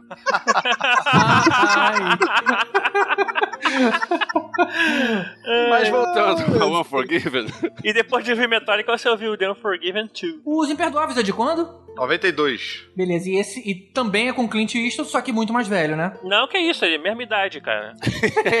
não parece que envelhece. E não só ele atuando, como também dirigindo. isso, ele Ah, atuando olha dirigindo e, é ganha- verdade. e ganhando o Oscar, né? Caraca, ah, é Oscar de melhor filme, Oscar de melhor diretor, porra. É. Pô, E detalhe que ainda tem o Morgan Freeman e o Gene Hackman. Isso. Eu acho que eu, eu acho que para ganhar Oscar de melhor filme, melhor diretora foi um pouco é, overrated. Eu, eu não achei tudo isso não. Mas Talvez tenha sido um Oscar de conjunto da obra, Eu né? Não, sempre cara, achei sei lá. estranho, cara. Sempre achei estranho você ter o melhor diretor. Aí o melhor diretor não dirigiu o melhor filme. Que porra é essa? Ah, o melhor filme não tem o melhor diretor. Eu acho estranho, cara. Acho que se ganhou o melhor filme tinha que ser melhor diretor, melhor roteiro, melhor todo mundo, né? Quer dizer, então você tem o melhor filme, que é o que tem o pior roteiro, o pior ator principal, o pior ator de- coadjuvante, o pior diretor, mas é o melhor filme. É um acidente, então, esse filme. O melhor diretor e melhor filme deveriam acompanhar sim. isso aí, quem vota nos, né, para melhor diretor são só os diretores. Quem vota para melhor filme é todo mundo que trabalhou em todas as, todas as, as áreas. Ah, entendi. Então não necessariamente vai ser a mesma pessoa. Entendi. Ei, mas pra justificar, ele concorreu com The Crying Game, A Feel Good Man, é, Uns filmes que você acha ruins, é isso? A Howard's End e Sent for a Man, a Woman. So, então,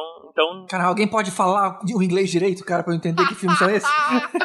Scent of a Woman, Howard Zand. Perfume de mulher. é, perfume de mulher. Olha só, eu posso procurar, não agora que eu não vou perder tempo com isso, mas eu posso procurar outros cinco melhores filmes de 92 do que esse. Vamos voltar Mas ele ao ganhou de Chaplin. Chaplin é filmão, hein? Chaplin que nem Filmão. concorreu ao Oscar de melhor filme.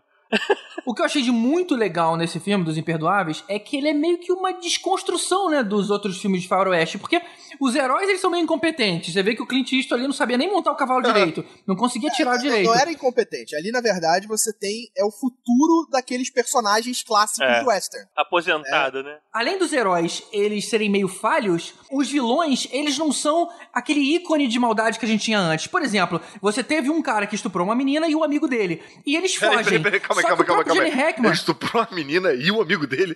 Esse cara é mal pra caralho. Porra, eu, pô, brother, eu sou teu amigo, tu vai fazer isso comigo, cara? Foi mal, eu tô no embalo aqui, foi a menina, você tava aqui junto. Não. Aí é foda. Não, mas, mas explicando. O cara, o cara, ele tava bêbado, e aí ele realmente estupra uma, uma prostituta. Na verdade, ele faz pior do que O que, que ele estuprar. faz? Ele tá lá fazendo sexo com a mulher, a mulher ri. Na verdade, ele nem começou a fazer sexo com a mulher. Ele baixou a calça, a mulher riu dele. Olha Do, aí. do tamanho dele. Ele se revolta, puxa uma faca e pra atacar a Começa a garota. retalhar a cara não, da e mulher. ele marca a garota. É, ele ele faz ele, ele realmente faz uma parada terrível. Caraca. E aí ele- eles são pegos, e o próprio Jenny Hackman, que é o xerife, ele fala o seguinte: olha só, esses caras, eles não são maus, sabe? Eles precisam pagar porque eles, pelo que eles fizeram, mas eles não são bandidos como a gente tá acostumado, eles são uns adolescentes malucos, sabe? E os próprios garotos, eles voltam depois oferecendo. Na verdade, é, um deles, a- o que não retalhou a cara da garota. É, o que não retalhou. Mas ele volta pra oferecer o gado pra moça que foi, que foi afetada e tudo mais. É, um que, que, logicamente, que não paga, sabe? Vendo Mas como cavalos não parecem cavalos no, no cinema? Então são tipo, uns, são tipo uns haters da, da época, assim, né? Não é um. Não é ah, bandido que. São, são uns babacas, sabe? São, são uns babacas. O personagem do Clint Eastwood, ele era um ex-pistoleiro, é, assassino, bandido. Ele era um bandido, ele não era Ele era um cara, mau, ele era um cara bonzinho, mau. Ele era um cara mau, que, tipo, acertou a vida dele, casou, Se apaixonou. apaixonou, casou, teve filhos, a mulher morreu, mas ele manteve ali a vida dele. Esse caso volta tudo, tipo, é, meio que traz ele de volta a ser quem ele era antes. Tanto que no começo do filme ele não tinha ainda voltado a ser o cara principal, ele toma porrada, ele se fode, apanha, é jogado na sarjeta. Os amigos dele morrem. Quando ele volta, aí sim a gente vê o verdadeiro personagem que ele era. O verdadeiro bandido, o verdadeiro cowboy que ele era na época do auge dele. Que é quando ele tem a cena final do filme, que é, pra mim, eu acho que o auge do filme. Então ele tá meio que é a destreinado, hora, assim. é a hora que ele isso. volta a ser mal, né? É, exatamente, ele tá destreinado. Tá fora de forma. É, mas assim, o Carlos perguntou em alguns filmes que, que recomenda. Esse com certeza é um dos filmes recomendados aí pra galera que quer Esse ver é um western. bom pra começar, né? Pra quem tá afim de entrar no mundo do western, talvez seja uma, uma porta de entrada Sim, aí mais, é- é um bom. mais acessível. Bom, É, Sim, porque é um sim. filme, é um filme lento. É um filme. É lento? É um filme Mas a gente já lento. Não, determinou não é não, que o. Western é, tem um ritmo também é lento, diferente. Não, também é lento. é lento, Mas é lento em homenagem ao que, de- é o que tem que ser mesmo. Não dá pra fazer um, um western Cara, rapidinho. você quer ver filme rápido? Vê Rápido e Mortal, que é da Rápido e Sharon Mortal. Stone. que é da Sharon. Stone, com Gene Hackman também, com Russell Crowe, Leonardo DiCaprio e etc. E é. E é faroeste? Faroeste. E é rápido e é mortal. É faroeste do Sam Raimi. Isso. Olha, É. pô, você tá, você me convenceu, cara. Verei. E que a pessoa, e o herói do filme é a Sharon Stone. Irado. É, tem uma coisa que me incomodou um pouco no- na parte final do Imperdoáveis, que eu sei que é o clichê de faroeste que a gente entende e tal, mas entra um cara sozinho num ambiente onde tem 30 caras armados contra ele, e ele sozinho consegue dar conta de todo mundo? Pô, que Assim, maneiro, da cara cara. dos outros? Melhor Mas, cena. Mas Imagina a seguinte, Maneiro, imagina mas- a parada. Ali dentro, irreal. Mas imagina o seguinte, ali dentro os caras não estão acostumados. Nenhum daqueles caras, você vê durante o filme inteiro, tá acostumado com tiroteio, tá acostumado com balas voando sobre a cabeça deles, ou com encarar pessoas que, que eles possam temer. Ele te prepara pra essa cena. Exatamente. Ali isso. naquele momento, eles estavam temendo ele. Ele tava se impondo ali de uma forma pra eles que você vê que tá todo mundo morrendo de medo dentro do Sim. dentro daquela, daquele salão. Tanto que, tipo, ele até fala isso no filme. Como é que você sobrevivia? Você matava o primeiro cara mais importante? Não, não. Eu simplesmente era calmo. Tu vê que os caras sacam e atiram, só que erram. Ele fica impassível, ele não se, não se, não se desvia de tiro. Ele simplesmente pega e começa a atirar um atrás do outro. E os caras em desespero vão errando. É, o cara tá acostumado com isso, consegue ficar calmo. Exatamente. É que tem, uma- tem que ter uma suspensão de realidade. Ok, ok, ok. Me convenceu. É, e o fator fator anos 90 também, né, cara? Fator anos 90 acho que conta, né? Sim, né, É. Eu não sei se é o fator anos 90 ou se é a história de Faroeste que é assim, né? Que Faroeste tem aquele negócio, tem que ter aquele tiroteio no final, que em breve a gente vai falar de outro filme que é muito pior do que isso nesse aspecto, mas a gente chega lá daqui a pouco. Mas você pega próprios filmes clássicos, os filmes do, do Clint Eastwood lá, por, por, por um punhado de dólares, por uns dólares a mais, o bom, o mal e o feio. Ele faz isso naqueles filmes. Ele saca a arma e mata quatro, cinco caras que estão preparados pra matar ele muito rápido. E antes deles matarem ele. Antes deles poderem atirar. É, não, mas o que eu acho que entra. No, aonde entra o fator anos 90, eu não sei porque eu, eu não vi Imperdoáveis, mas, por exemplo, eu vi- me lembro de ver cenas de. Foi de imperdoável tiroteio isso, hein, assim. cara? É, tá na minha lista de coisas imperdoáveis. Nos tiroteios que eu vi de cena de, de filme mais antigo, é sempre tipo um maluco intocado não sei aonde, outro cara intocado não sei aonde, aí o cara levanta, aí cai do telhado, aí o outro tá atrás da placa, aí o outro, enfim, os caras estão meio intocados, espalhados e tal. Pra mim, o fator anos 90 é tá o maluco de frente com 30 caras e, pô, ele atira e mata os 30 caras. Isso é anos 90. Não, e é early anos 90, né? Porque é, É. 92. Então, ou seja, ainda tem aquela carga de anos, final de anos 80, que isso era pior ainda. É. A parada era Comando pra potencializada. matar, é.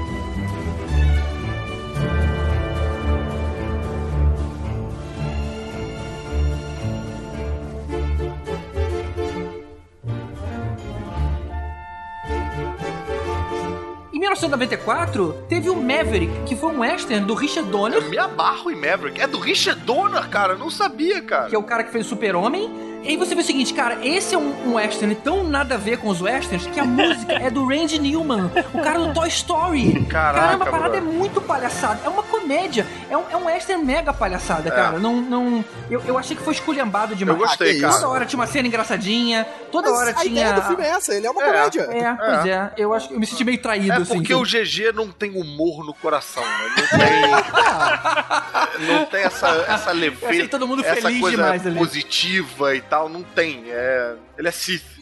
É, e ele, é- ele é mais. O tiroteio dele é trocado por um pouco ali do poker, né? Do. Assim, É. ele é um pouco diferente, Cara, né? e o assim. porra, Mel Gibson tá ali no auge daquele carisma, de resolver tudo no carisma, resolver tudo na, na Mel Gibsonice. E você tem personagens ali, caras clássicos do Western. Você tem o James Coburn, James Garner. James Garner. Eu gosto É, muito fazer- da Judy Foster. Acho que ela tá, Judy também Foster tá tá bem no muito filme. É, E, e é um Ela papel tá- um tá pouco bem. de empowerment, né? De feminino, assim, que ela passa a perna no cara tanto quanto ele passa a perna nela. É, isso é maneiro, é Esse é bem maneiro essa Ela jogadinha. tá meio que de igual pra igual com ele ali. É, ela tá pau a pau passa a perna em ele. todo mundo, né? É. Passa a perna nos dois. É. É. bem maneiro. E, e uma coisa que lembrei agora, um reforço pro quão meio que palhaçada virou o filme, tão descrachado virou o filme, tem uma hora logo no início que eles vão roubar um banco e aparece uma outra gangue pra roubar o banco antes deles. E nessa hora é o Danny Glover. E aí na hora que ele puxa a máscara, que ele vê o Danny Glover, o Mel Gibson olha pra ele assim, tipo assim, eu te conheço de algum lugar.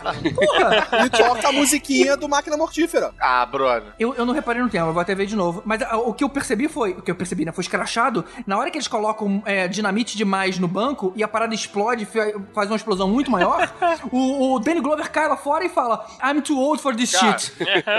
muito máquina mortífera isso, cara. Brother, como é que você tá falando com essas paradas como se fosse um negócio negativo, cara? Tudo isso é foda. Exatamente, tô Ah, não, isso. cara. Por que que Tudo você isso tá vem do negativo? filme pra caralho, Isso é cara. muito isso é muito negativo, bom. cara. Pois é. E, o, pô, e, e tem uma dinâmica que eu achei muito legal com o Mel Gibson e o James Garner, que lembra um pouco Indiana Jones A Última Cruzada, assim. Eu gosto Sim. muito dessa dinâmica. Que brinca, ao mesmo tempo que brinca com os tipos de herói, brinca com uma relação familiar e tal. Acho que, pô, é bem legal. E um negócio que eu faço até hoje é aquela palhaçadazinha do que tem, né, no, no filme de, de tentar Também, de, de desejar a carta que você quer, a carta virada, e você concentrar nela, puxar e jogar ali. Pô, me salvou no mal mal, me salvou jogando bang, entendeu? Ah, tu consegue, Até consegue chamar o. De o vez em quando, de vez em quando eu chamo o Mel ali e ele me ajuda. De, de vez em quando, né? Uma em 52 vezes você consegue.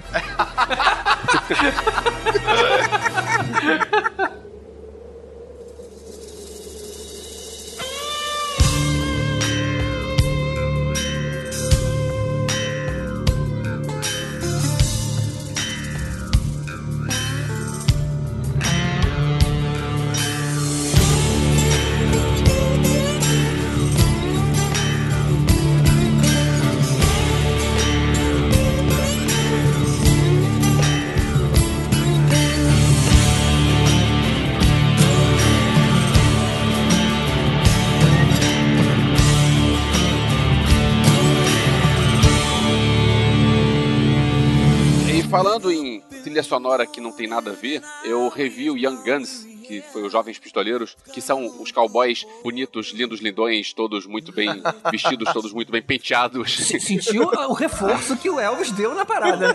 Pô, mas era. Eram todos galãs na época. Os menudos do Oeste, Charlie né? Sheen, Bonitos, lindos, lindões. Sutherland- Kiefer Sutherland de cabeludão. Pô, é maneiro. O, E era o a história do Billy the Kid. É tipo New Billy the Kids on the Block. O filme é até legal, só que você compara com esse clima que tem nos outros faroestes, aí você pensa, é, nego forçou um pouquinho a barra aí. Foi muito pop, né? É, É muito que pop. mu- Não, esse, esse é completamente pop. Exatamente. a música era do Bon Jovi, cara. Então, ou seja, Não, não. O do, do primeiro filme também era do Bon O primeiro Jovi? Não, filme, não, o segundo filme só. Não, o segundo filme só que é Bon Jovi. O primeiro filme tem um cameo do, do Tom Cruise. E essa ninguém viu. Haha, eu posso mandar o link do YouTube depois. Tem Tom Cruise tem no uma filme? cena. Tem, tem o, o Tom Cruise, ele tava. Ele é amigo do Emílio Esteves, ou era amigo do Emílio Esteves. E aí ele foi lá visitar o set de filmagens e ele disse: Pô, eu nunca morri com um tiro num filme. Então botaram ele com bigode, chapéu, Irado. e ele leva um tiro e Irado. morre. Mas, cara, olha só. A gente tá falando de filmes, todos os filmes que a gente vem falando aí, dos classicões e tal. Pô, são filmes difíceis de você atrair pessoas para esse gênero. Vocês têm que concordar, assim. Tipo, salva a galera mais velha que era da época. Tá, eu acho que um filme como esse, apesar de ser galhofa, é uma tentativa de despertar numa molecada um interesse pelo universo. Pra depois aí procurar umas paradas mais intensas, umas drogas mais pesadas. Tem razão. Tanto, Tem razão, tanto tem que razão. quando isso passou no cinema, eu lembro que eu vi. Eu não me lembro se, o- se um passou aqui no cinema, mas o dois passou. Claro, porque eram lindos, bonitos e bonitões, né? É claro, porque eu era. lembro também que eu vi no cinema. O um, eu- cara, o um eu só fui ver muito depois. Eu não sabia que existia um.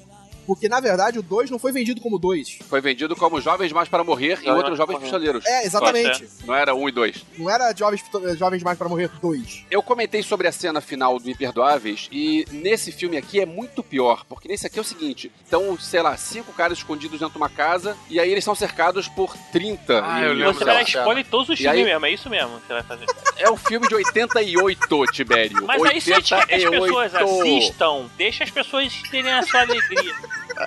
Tibério, quem não assistiu até hoje não vai assistir um filme de 88. Vai porque a gente tá recomendando. Eu faço, eu faço voto para as pessoas assistirem. Olha só, spoiler, vamos lá. Spoiler desse filme liberado de é, quase 30 anos atrás. Eles estão cercados numa casa e aí chega o exército. E aí, pra cercar a casa. E aí eles saem atirando e saem da casa. Como assim, cara? Não, não, não, não brother, pode. cara, é o que Cara, na moral. Anos depois isso vai ser Forçou, justificado forçou. com ele salvando Olha. o mundo várias vezes. É verdade, é o que. Tá aí, o Caruso matou. É o que fez Sutherland. É por isso. Já o Charlie Sheen já tinha E morrido. foi quando eu descobri que o Emílio Esteves Chavichin não era a mesma pessoa. cara, pô, o Tibério vai entender Eu essa aí, sempre cara. achei que o Charlie Sheen era a mesma pessoa que. Eles são irmãos, cara. Ah, eles não se Tibério, parecem, não. mas eles cara. são irmãos. são Sabe disso, irmãos, né? mas É não se tipo assim, parecem. quando você fala assim, como é que aquele cara que não é o Danny, que não é o Robert De Niro, aí nego, ah, o Alpatino é esse mesmo, entendeu? É, Eu tô- tava lendo aqui o elenco do, do Jovem pra Morrer 2, né? A gente tá falando do Emílio Esteves, do Kiefer Sutherland, do Christian Slater, Lou Diamond Phillips o, e o William Peterson, cara, que é o, é, o- William é o cara Peterson. do CSI. É o, É o Grissom, Gil Grissom. é o Grissom. E ainda tem o Viggo Mortensen ali de bandido. E tem, de novo, o James Coburn. E o Alan Ruck, que é o Cameron do Curtindo a Vida Doidado. Cara, a parada era muito cheia Cara, de, de gente não, é famosa. assim, é, o Ovest fala dessa suspensão de realidade que ele tem que ter pra entender esses filmes que tem 30 contra 1. Cara, eu me amarro nessa parada. Tipo, eu vi recentemente o John Wick e acho maneiríssimo aqueles malabarismos com headshot em seguida, assim. Então, tem um filme de Velho Oeste que eu não lembro o nome agora, cara, é meio comédia, não lembro nem se é brasileira. Que o cara tá segurando uma- um uísque no bar, aí ele vira, aí vê o cara, se ele solta a garrafa de uísque, pega a arma, saca, mata o cara, bota a arma e pega o uísque antes dele cair no chão, cara.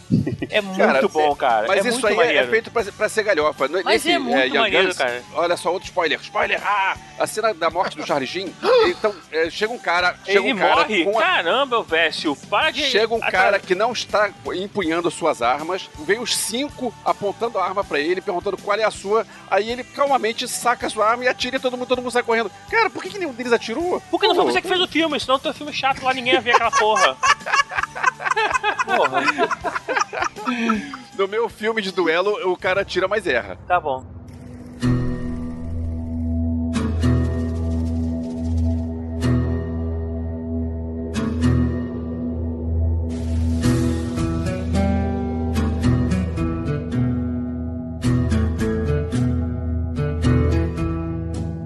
Antes da gente entrar no Tarantino, vamos deixar claro que a gente tá deixando de fora um monte de filme que, seria, que entraria nessa categoria de western, porque a gente não tem tempo, senão a gente vai ficar falando muito tempo aqui. A gente tá deixando de fora Tombstone, a gente tá deixando de fora Silverado, Bandidas, Penelope Cruz. Assassinato Ah. de Jesse James pelo covarde Robert Ford. Olha, Cara, esse é legal, hein? Cowboys e Aliens, cara. a, a gente tá deixando de fora quase todos os, os faroeste de comédia. Os Três Também. Amigos, Sim, claro. Bater o Correr, Banzé no Oeste. Eu Essa acho que porcaria vale... de seis ridículos que eu não aguentei ter visto. Eu acho que fosse vale, eu hoje. acho que vale um episódio faroeste de comédia, hein? Eu acho que vale. Ah, tem um bem recente que a gente também não falou, que é do Cavaleiro Solitário, que foi com o Johnny Depp agora. É verdade, né? que foi bem chato. Um milhão de maneiras de morrer no Oeste. Os Indomáveis, cara, que Ah, ganhou Oscar. Indomáveis é muito bom, isso aí vale a pena, hein? Terence Hill e Bud Spencer fazendo Trinity. Esse, esse. classicão. Esse vai ser difícil as pessoas lembrarem, mas esse eu gostaria muito de falar. Pô, vamos fazer, vamos fazer no faroeste de comédia. Tu falou Thompson, tem também é, outra história, a mesma história, só que contada pelo Kevin Costner, que é White Earp. É verdade, né, cara? Era quase um remake, né? Ele era pra fazer o Tombstone, ia ser um filme só, só que aí ele brigou com não sei quem, aí ele foi fazer com outra pessoa que foi fazer White Earp. Ficou bastante coisa de fora. Se o pessoal pedir, dá pra gente fazer mais um, né? Mas como eu acho que o pessoal não vai nem ouvir nem esse, vai ficar de fora mesmo. Então bora pro Tarantino. This here is Daisy Domergue. She's wanted dead or alive for murder. $10,000. That money's mine, boys. Don't want to share it. I ain't gonna lose it. When that sun comes out, I'm taking this woman into Red Rock to hang. Now, is there anybody here committed to stopping me from doing that? Really? Nobody got a problem I guess that's very fortunate for me. However, I hope you all understand I can't just take your word. Circumstances force me to take precautions. When you say precautions, why do I feel you mean me?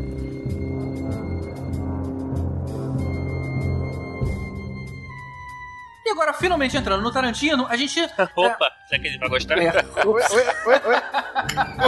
oi, oi. Eu acho que ele, não- ele não vai gostar muito disso. Vale a pena dizer que a gente não vai falar de Django, por mais que tenha sido um puta faroeste, e na minha opinião, talvez o melhor de todos. É, eu gostei muito. A gente já falou de Django no episódio de Tarantino, do especial da vida do Tarantino, que vai estar linkado aqui no post. Vale bem a pena ouvir, cara. Foi bem legal. esse Pois Tá episódio. bem legal, cara. É um dos que eu mais gosto desse episódio. Então vamos passar direto pro novo filme, Os Oito Odiados. Lembrando que a gente agora sim vai falar do filme com spoilers liberados. Então, se você ainda não viu esse filme, dá um pause agora e vai pro cinema ver antes que ele saia de cartaz. Aproveitando que esse filme tem que ser visto no cinema mesmo, porque ele foi filmado em 70mm e a tela perde muito se você for esperar ser lançado em- no mercado de home video. Esse é daqueles que tem que ser visto no, no cinema numa tela grande. E esse é um, é um filme que faz valer o seu ingresso de cinema, porque o filme tem uma duração de três dias. É longo pra caralho esse filme.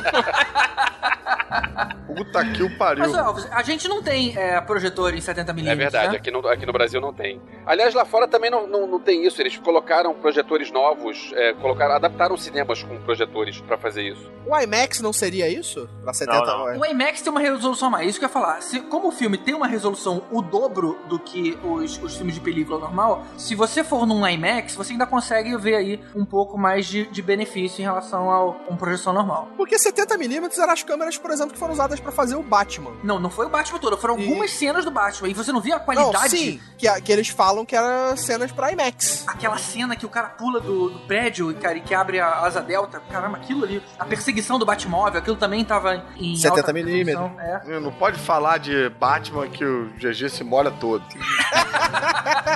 Mas, Elvis, me explica uma coisa aqui. É, Sim. Você falou pra tem que ir no cinema porque foi gravado em 75mm, fica uma... mas o tal do projetor que 70. projeta nessa parada não, não tem no cinema, em cinema nenhum. Que diferença faz então? O tamanho da tela do cinema e o tamanho da, da tela da televisão da sua casa provavelmente Ah, faz uma certa tá. diferença. É porque então é uma parada que tem mais qualidade, é isso? Tem mais Isso, e, definição. e aquela tela comprida, é a tela- aquela tela que são tipo quatro, é, três quadrados Não, um eu entendi. outro. Então, Essa tela comprida que a gente não vai ter no- indo no cinema. Pois é.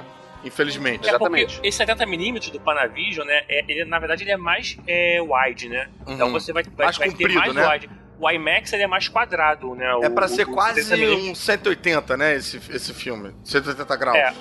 É, não, não chega a ser tão wide Não é assim. tão wide. Eu lembro que teve uma fabricante de TV que tentou vender umas telas bem mais wides que o normal. Agora não lembro quem, mas pelo jeito não, não pegou, Deve né? da. Betamax. Acho que era uma Panasonic da vida. Não, acho que foi a Mitsubishi, se não me engano, cara. Não lembro. Alguém tentou fazer isso, eu achei maneiro. Bem, Mas não. O problema disso é que ele é tão wide que se você for ver a TV normal, a 4x3, você vai, vai parecer que a sua TV tem, sei lá, 28 polegadas. quer dizer É, então que o, o Tarantino levou a sério essa questão do Wild West mesmo. É, o wide. E que televisão que você tá vendo, GG? Pra você tá vendo 4x3? Não, é, eu, eu não vi, cara. Mas, Não existe Eu mais. acho que na época que, se- que tentou fazer isso, ainda tinha muito. Não tinha TV digital ainda, né? Você tinha as, wa- a 16x9 e tinha o 4x3. Agora a gente vai falar do filme mesmo, agora vai ser um verdadeiro faroeste, porque eu sinto que vai rolar um. As opiniões vão ser bem divididas, cara. Então vamos começar? Vamos começar. Então vamos lá. Como as opiniões estão divergindo, vamos já descobrir agora. Mas Elvis. peraí, Di- Divergente vai ser num outro podcast sobre. Ah. Não, esse é Divergindo, cara. É outro filme. Até perdeu a palavra. Caruso, o que, que você. E, e tem depois o dirigindo. Vai lá, o que, que vocês acharam? Uma merda! Eu gostei. Ganhei. Eu também gostei. Eu gostei. Não, sabe o que que acontece? Eu vou dizer por que, que o Elvis gostou. Sabe o que acontece? O Elvis, ele tem coração de crítico de cinema. Ele nasceu, ele tem isso no DNA dele. Ele é uma pessoa diferente. Ele, ele, ele é uma. É, é uma outra, es- uma outra. Um filamento aí da espécie humana e tal, que gera o Elvis, que gera todos os críticos de cinema. O que acontece? O nego vai no cinema, acha o filme uma merda. Aí o crítico de cinema é o primeiro a achar do caralho. É o primeiro a falar: não, não, não. Uma merda não. A sua mente pequena que não está preparada para apreciar a qualidade da merda que é esse filme. Entendeu? É um filme acha- chato pra caralho.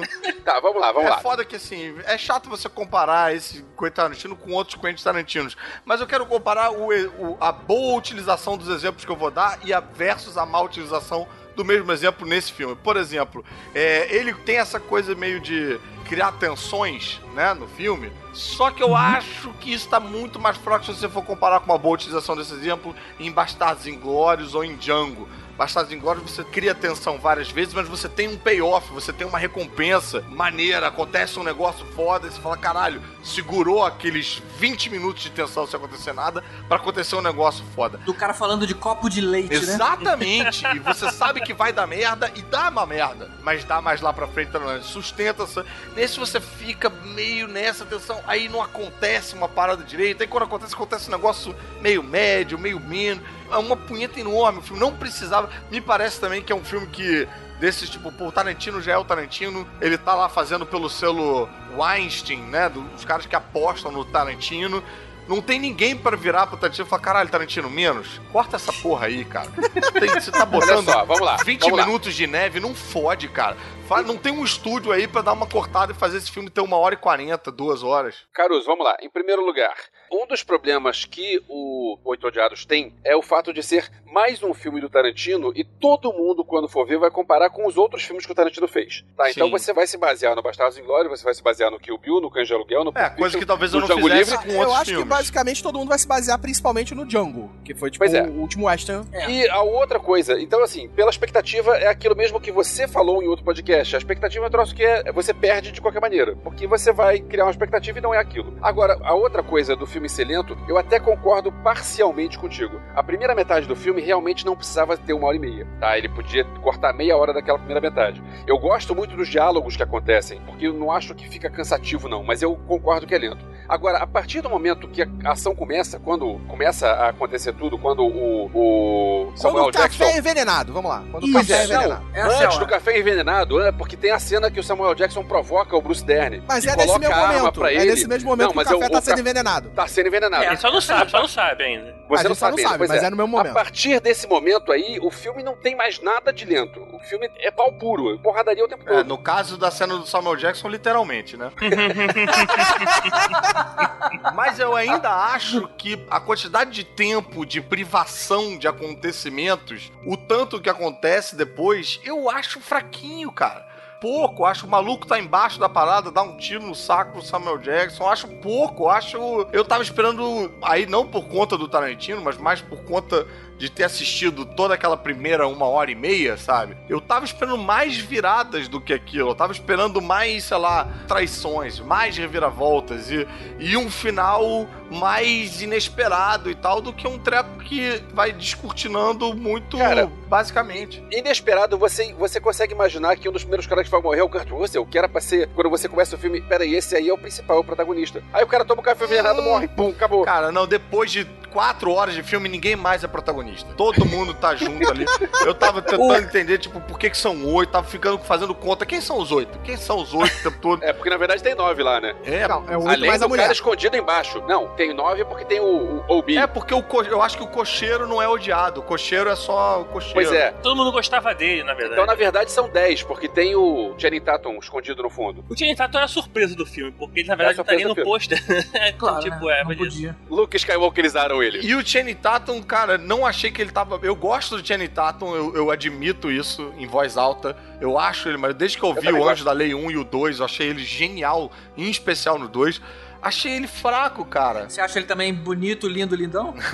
Acho também ele bonito, lindo, lindão, com cabelo penteado, como o Elvis falou. Ah, eu acho, mas achei ele fraco. Achei que, por exemplo, ele pra mim entraria num lugar. É foda, porque eu não queria fazer essa comparação. O Elvis vai me derrubar por conta dessa comparação.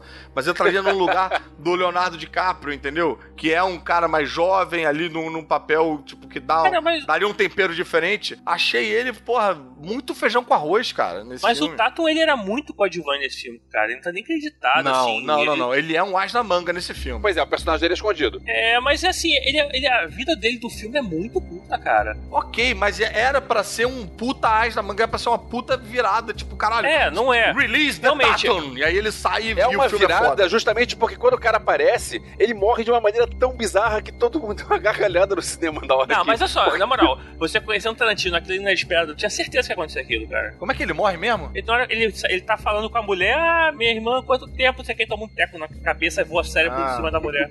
Não, na mão- naquela hora eu já sabia que ele ia morrer. Aquilo ali já Então, tava claro que ele ia exatamente, tomar um então, tiro na assim, cabeça. Eu acho que o Tarantino ele acabou ficando um pouco previsível nessas situações dele. então, Outra assim, coisa. os suspenses que ele gera no filme, apesar assim de eu achar, minha opinião do filme, que foi uma puta homenagem ao Velho Oeste, aos filmes antigos, Também eu acho, assim, eu só que também realmente não, é- não foi suficiente de eu querer ir no cinema ver de novo aquele filme. Eu falo, não, Ah, é? não vou é. porra não, cara. Não, e os suspenses que eles geram, eu achei que não são suficientes. Você Não é... tem tudo do Velho Oeste, você tem o- a música, você tem os personagens, você tem as, as situações de passe, né, com a Pô, isso que o. Tibério falou é outra coisa que eu quero falar, que o Elvis vai querer me matar.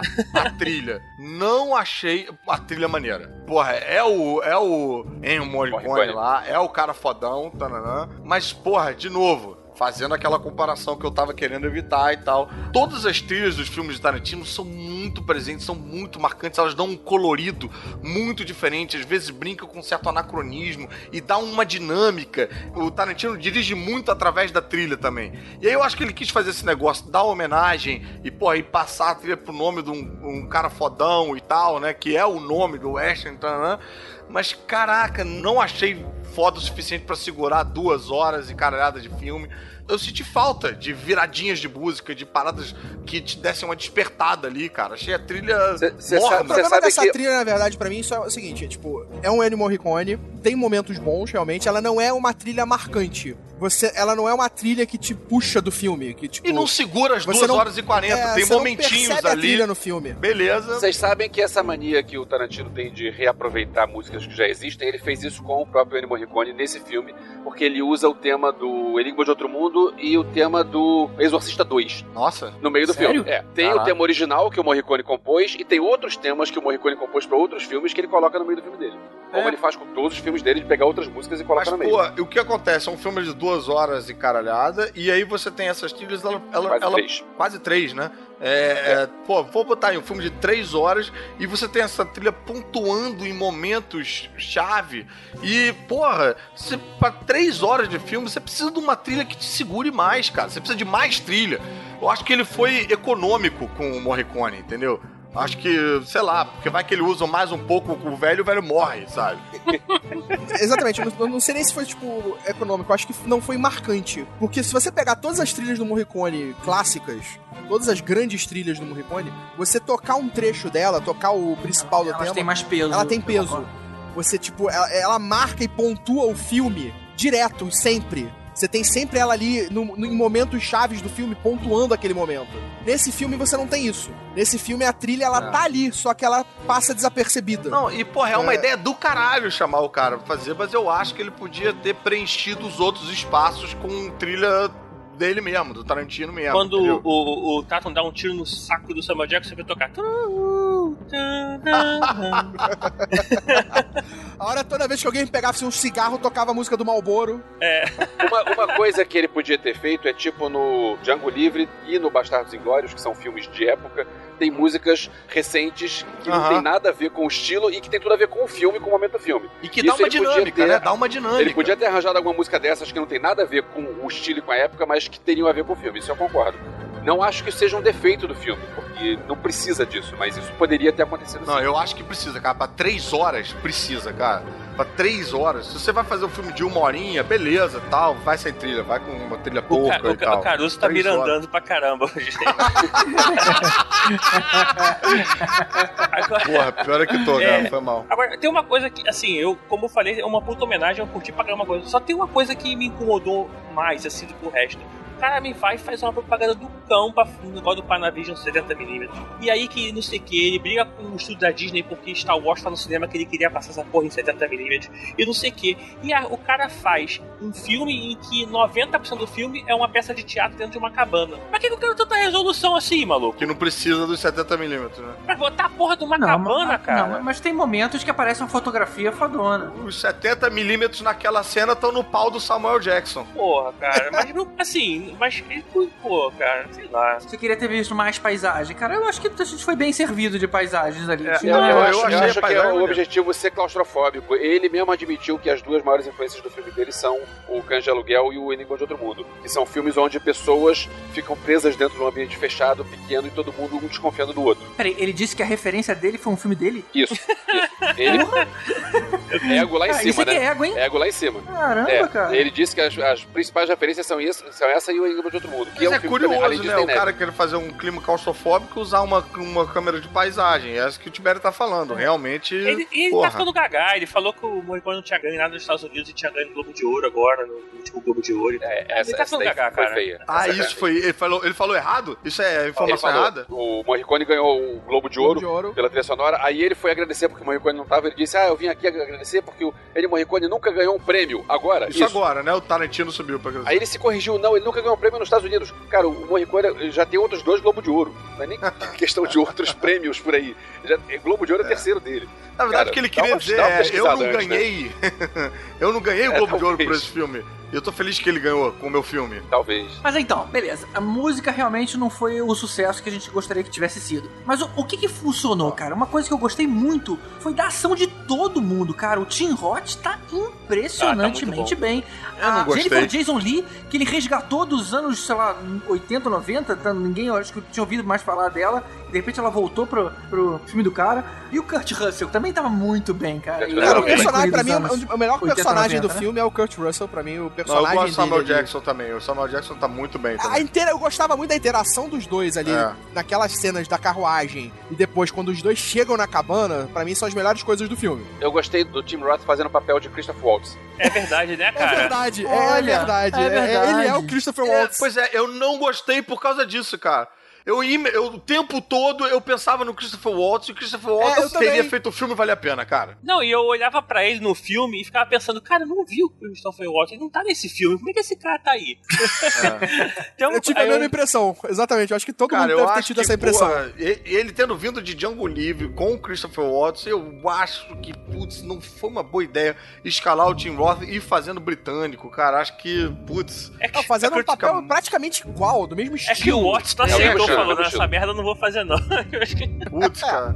Duvido que ele fale isso. Os dois Oscars que ele ganhou são, são por filme do Não, Tarantino. Duvido que ele fale. cara. Esse aí. Talvez ele não quisesse repetir Talvez tanto. Esse aí né? ele não vai ganhar, não, cara. Esse aí ele não vai ganhar o Oscar. não. Porque o, o Tim Roth tá em tudo quanto é filme dele, né? O Samuel Jackson também. Michael Madsen. Aquele- o Michael Madsen também. Também. Tem uma hora que ele tem que mudar o elenco, né? Kurt Russell também já não é o primeiro, não é o é o primeiro segundo filme. filme. Acho que de novata ali só tinha Jason, a Jennifer Jason Lee. Mas, pô, um negócio que eu achei legal, logo de cara, quando a gente começa o filme e a gente tem aquela paisagem, né, muito marcante, uma puta ambientação, um clima de Velho Oeste, o tom, até a movimentação da câmera que é mínima, lenta e tal, de Velho Oeste, né, tem esse ritmo que remete aos filmes antigos, e aí entra aquele letreiro coloridaço, lembrando os filmes mais anos 70, assim, né, E com uma letra com a enorme, letra né? enorme.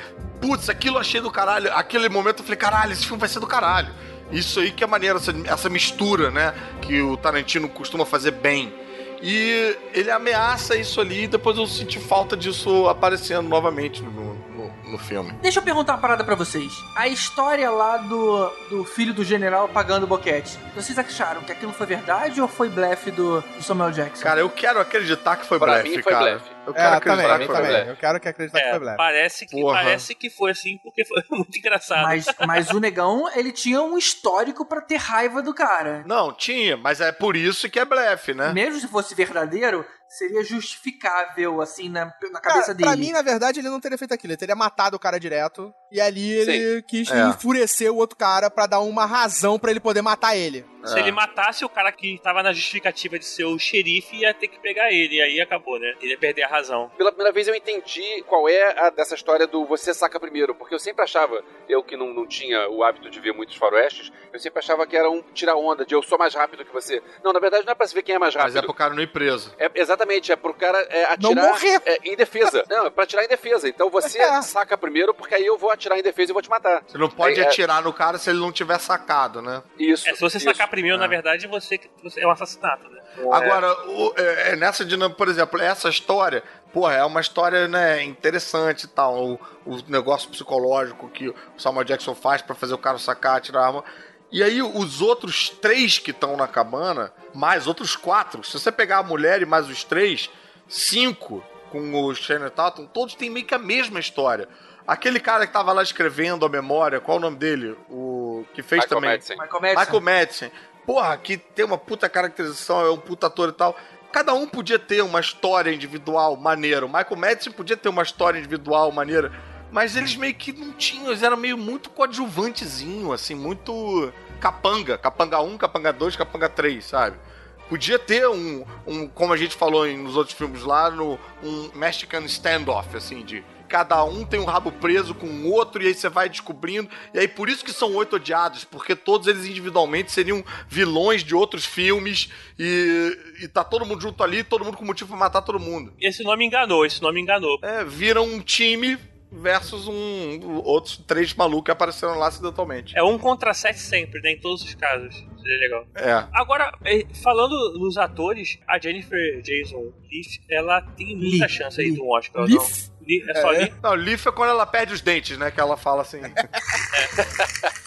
A Jennifer Jason Lee, ela, ela é muito boa, cara, no papel. Eu achei que a a melhor Eu personagem ali do filme todo, caramba. eu acho que foi ela. Cara, não me empolgou, não. Eu gostei mais do Samuel Jackson, sabia? É, mas ele é muito caricato, ele fala nigger 5 mil vezes durante o filme, e ele e o Kurt Russell e os outros. Tipo, é aquela pedra de nigger de novo, cara, que a gente já tinha visto lá no, no Django e sei lá. é, mas não é piada, aquilo, é porque nesse- nessa época não era, não era uma Não é, questão. cara. né? Mas necessário, sei lá. Eu achei que ela realmente sobressaiu em relação ao resto do elenco. O Samuel Jackson foi mais do Samuel Jackson. Na verdade, é, pra mim, de elenco ali, só teve realmente, eu acho que, de grande destaque. Você tem o Kurt Russell e o Samuel Jackson, que eu acho que a interação deles é muito boa. A Jennifer Jason Lee tá num papel muito bom. Ela realmente surpreende, eu acho que no papel que ela tá fazendo. Eu gostei muito do cara que faz o xerife. Pois é, eu ia o falar dele, o Walter Goggins. É. É um cara que todo mundo vai pensar, ah, quem? Ah, Qual outro filme que eu vi com ele? Ah, aí você vai procurar a filmografia. Ah, eu já vi outro, eu já vi outro, mas ele não é, não é um cara conhecido e eu acho que ele tá bem pra caramba.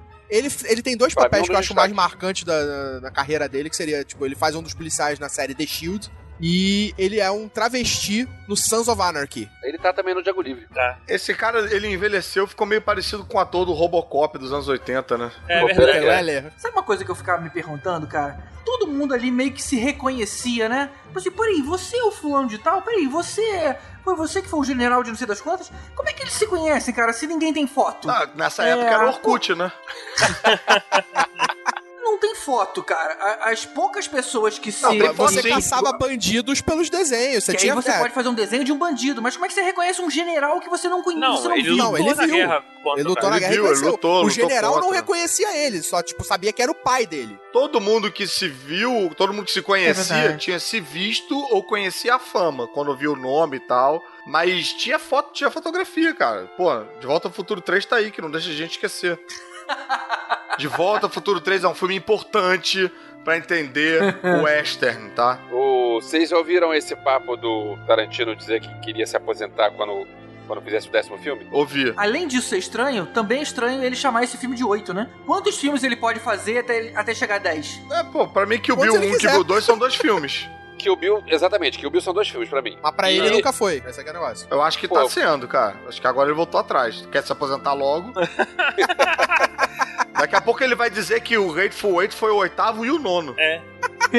Agora, por outro lado, eu penso assim, eu gosto do Tarantino, sou fã do cara, eu queria que ele, quero muito continuar vendo filmes dele, mas por outro lado, lembro de, de filmes recentes que eu vi do John Carpenter e do Brian De Palma, Aterrorizada do do John Carpenter e Passion do Brian De Palma, e penso, cara, eles podiam ter se aposentado antes. Você- mas você tá achando isso do Tarantino? Não, não, não, não, não, Ou não, seja, não, sair não. por cima. O seu ponto é Eu, porque ele tem eu que sair por o seguinte, cima. enquanto ele tiver pique pra fazer bons filmes, que continue fazendo bons filmes, porque eu gosto dos filmes dele. Só que se ele não tiver mais pique pra fazer bons filmes, então, beleza, se aposenta. Não faz que nem os outros caras que eu sou fã deles, e os caras agora só fizeram É, porcaria. isso aqui é difícil de um cara que é um diretor muito autoral, né, cara? Porque uma hora ele se esgota, ele só ele consome dele mesmo o tempo todo. E não é um cara que, porra, de repente pula e vai dirigir um Harry Potter e de repente vai dirigir uma, uma merda blockbuster qualquer. Ele fica, ele tem que ser mega criativo a cada filme. Uma hora ele vai se autoconsumir aí, vai, vai zerar. É O único filme, da, acho que do, do currículo dele que não é dele mesmo, não é tipo um filme autoral, foi o Jack Brown. Jack Brown, ele é, É, que o é- roteiro não é dele, o roteiro é inspirado no. É, é baseado em Elmore Leonard. Exatamente. Todos os outros roteiros são dele. Ele é um cara que trabalha com as ideias dele. Então, alguma hora pode ser que ele não tenha ideias. E aí eu acho que ele vai se aposentar nesse momento. Enquanto ele estiver tendo ideias e que essas ideias forem interessantes, eu acho que ele vai continuar fazendo filme. Eu acho que esse filme é uma preparação pra última guinada aí. Aí Ele dá uma desacelerada, dá uma baixada de bola, faz um filme, por diferente do jeito que ele quer fazer, o western, sem ser tentando ser o menos Tarantino possível, mas agora meio, porra, too little, too late, entendeu? Não é a hora de ser menos Tarantino. E aí ele dá uma desacelerada, aí o nono e o 10 ele estoura a boca do balão e e vai ser do caralho. É, É, eu que acho que ele chamar- vai voltar com alguma coisa completamente diferente do que ele já fez. Eu acho que ele vai tentar fazer alguma coisa nova. Pois é, eu tava pensando nisso, é quando ele anunciou que ia fazer um outro western, eu não gostei muito da ideia, isso antes de eu ver o filme, tá? Quando eu ouvi falar que ele ia fazer mais um western, eu pensei, Ah. pô, mais um? Primeiro porque eu não, eu não sou exatamente fã de western, segundo porque ele fez um filme que era de, de artes marciais, que era o Kill Bill, aí depois ele fez um filme de exploitation, que é a prova de morte, aí ele fez um filme de guerra, que é o Bastardos Inglórios, e ele fez um faroeste, que era o Django Livre. Aí eu pensei, cara, imagina que, que do cacete ia ser um filme de terror, uma ficção científica, alguma coisa Comédia. assim. Ia ser do Uma caralho. comédia. Pô, a ficção Pô, ia ser do científica. Tarantino Não, ia ser do não. caralho, cara. Ia ser Comédia do Tarantino ia ser foda. É, sacanagem, não. ia ser comédia dentro de Não, comédia. eu acho que ia ser maneiro também. Eu topava, cara. Topava. Cara, uma comédia de humor negro do Tarantino ia ser foda. Mas os filmes dele já tem esse, um uma dosezinha de humor É, negro. cara, mas é só você Mas tirar de os tiros da cara. Tira o tiro na cara e aí Cara, pronto. mas vocês, fa vocês falaram É em ficção comédia. científica agora, eu fiquei pensando é maneiro, hein, cara. Ia ser do caralho, pô. O Elvis tem um puta Sim. ponto. Vamos ligar pra, liga pra ele aí, Elvis. Pera aí que eu vou mandar um WhatsApp pra ele, rapidinho. Eles, esperaram mesmo. Ô Elvis, qual foi o. Não teve um pitchzinho aí que o Tarantino deu no início, porque ele falou: ah, não vou mais fazer esse filme, o Hateful Eight, porque já, já ah, sei lá, meu, meu, meu, meu roteiro vazou, alguma coisa assim? Não teve uma história Olha dessa? só, é, teve uma história de que o roteiro vazou e que ele disse que não ia mais fazer e depois ele voltou atrás. Pra mim, isso é marketing. Pra mim, isso é aquela história de, ah, vou chamar a atenção aqui com alguma coisa e aí as pessoas vão falar do meu filme e eu aproveito e sigo com os meus planos. Entendi. Não sei até que ponto isso é verdade ou não. Isso é minha opinião, isso eu não li em lugar nenhum, isso é minha opinião. E eu fico feliz dele usar o marketing e apresentar um filme bom. Diferente de um cara tipo Lars von Trier, que faz um monte de marketing pra divulgar os filmes dele e quando o filme estreia é uma porcaria. Cara, mas esse filme eu achei Polêmica. fraco, cara. Não achei filme bom, não, cara. A polêmica é você falar dele apresentar um filme bom, cara. Isso não é Não. verdade. Polêmica, polêmica é falar mal do Lars von Trier, que vai ter um monte de fãs de Lars von Trier que vão me xingar. Ah, vai nada, cara. Será que os três fãs de Lars von Trier do Rio de Janeiro vão ouvir a gente? Não pode falar isso não, que o pessoal reclamou que a gente falou que Trek era tudo virgem. É, tem mais tracker fã do podcast Tem mais do que... tracker. É. Tem mais track, mas é que tem mais tracker no mundo do que fã do Lars von Trier. Só não tem mais tracker não virgem, né? Caralho. Vamos voltar nisso aí, cara. Não, e a gente tirando essa onda aí, porque, porra, a gente que come geral, que a gente gosta de guerra nas estrelas. Porra. Na moral, não faz o menor sentido, cara. É muito. Agora, uma outra homenagem que eu achei muito maneiro, cara, do- dos filmes de Velho Oeste, na verdade, não, não foi mesmo uma homenagem, mas ele, aquele hora que ele dá um tiro na cabeça do cara, a cabeça do cara explode. É muito bom aquilo que os filmes Velho Oeste, os caras costumam dar cinco tiros na cara pra matar o maluco, só que não sai sangue, não sai nada assim. O maluco dá um tiro com duas pistolas na cabeça e explode a cabeça do cara, assim. Tipo, Então são Cabeça deixa de existir, né? é muito Não, bom, cara. quantidade de sangue que o maluco vomita também. Puta que me pariu, cara. Não, Caralho. assim, ele vomita na cara da, da mulher, da, Jennifer, É. da Jennifer Jason É. Leigh, que caraca. Não, e ela fica rindo com aquele, com aquele sorriso sem dois dentes, cheio de sangue na cara. Nossa, cara. É, mas não, ri com o cérebro na cara, não ri. Não, e aquela outra hora, quando ele chega e vai apresentar, eu, eu tô trazendo ela aqui pra enforcar e ela faz a carinha de. Ela, ela imita uma, um- uma corda no pescoço dela, cai com a cabeça e bota a É. língua pra fora. Ele é Aquilo é engraçado. muito bom. Mas a hora que ela para de rir é essa do cérebro na cara. Aí você vê quais são os limites do humor, entendeu? Quando você estoura o Você tem cérebro, os cérebros do seu irmão, é. mais novo. É. na sua- Aí, É seu porra, cabelo, aí né? passou um pouco dos limites, aí não é hora de... É, aí eu não quero mais brincar. É. Mas, cara, eu, assim, pô, não gostei muito, muito. Acho que não é à toa que é Hateful Eight. Pra mim é duas vezes o Quarteto Fantástico. Era pesado. Polêmica.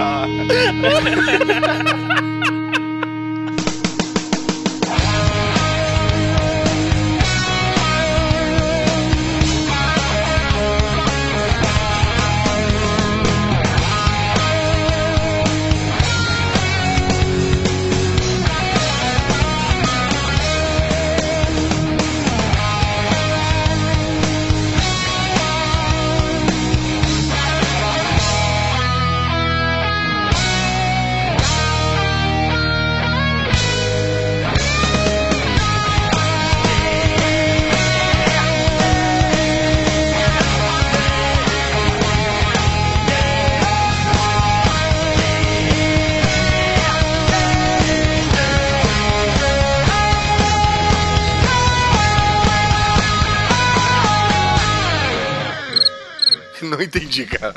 Eu também não, não captei, não, mas deve ter algum sentido. Deve, ter- enorme. deve fazer algum sentido na cabeça do Tibério. Não, eu tô feliz que assim, eu já falei que eu não entendo de faroeste. Tudo bem eu não entender. Se vocês não entenderem, eu já, já fico mais tranquilo também. Eu, eu entendo faroeste, eu só não entendo de Tibério. Tibério Oeste. Tibério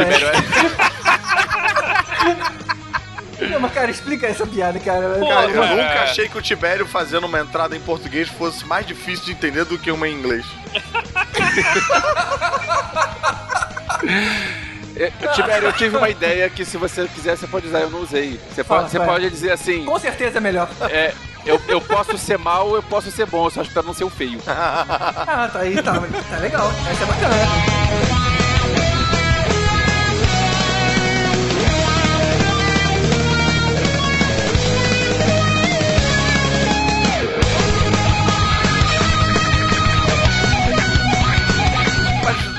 Quiser, talvez valha a pena ele botar uma, botar uma acrescentada aí, tipo, ah, vocês não sabem nada, isso é uma referência ao filme tal. Não, depois É verdade, acho que faltou uma satisfação, É, isso- cara. isso é eu bacana, concordo com. isso é bacana. com E aí dá uma zoada na gente, uma contra zoada aí, de tipo, se vocês não sabem, a culpa não é minha e tal. Tem dois tipos do- de pessoas do mundo, as que sabem e as que não sabem. porra. Tá bom, hein, cara. Ficou bom mesmo. Você consegue fazer a foto do Tibério, cara?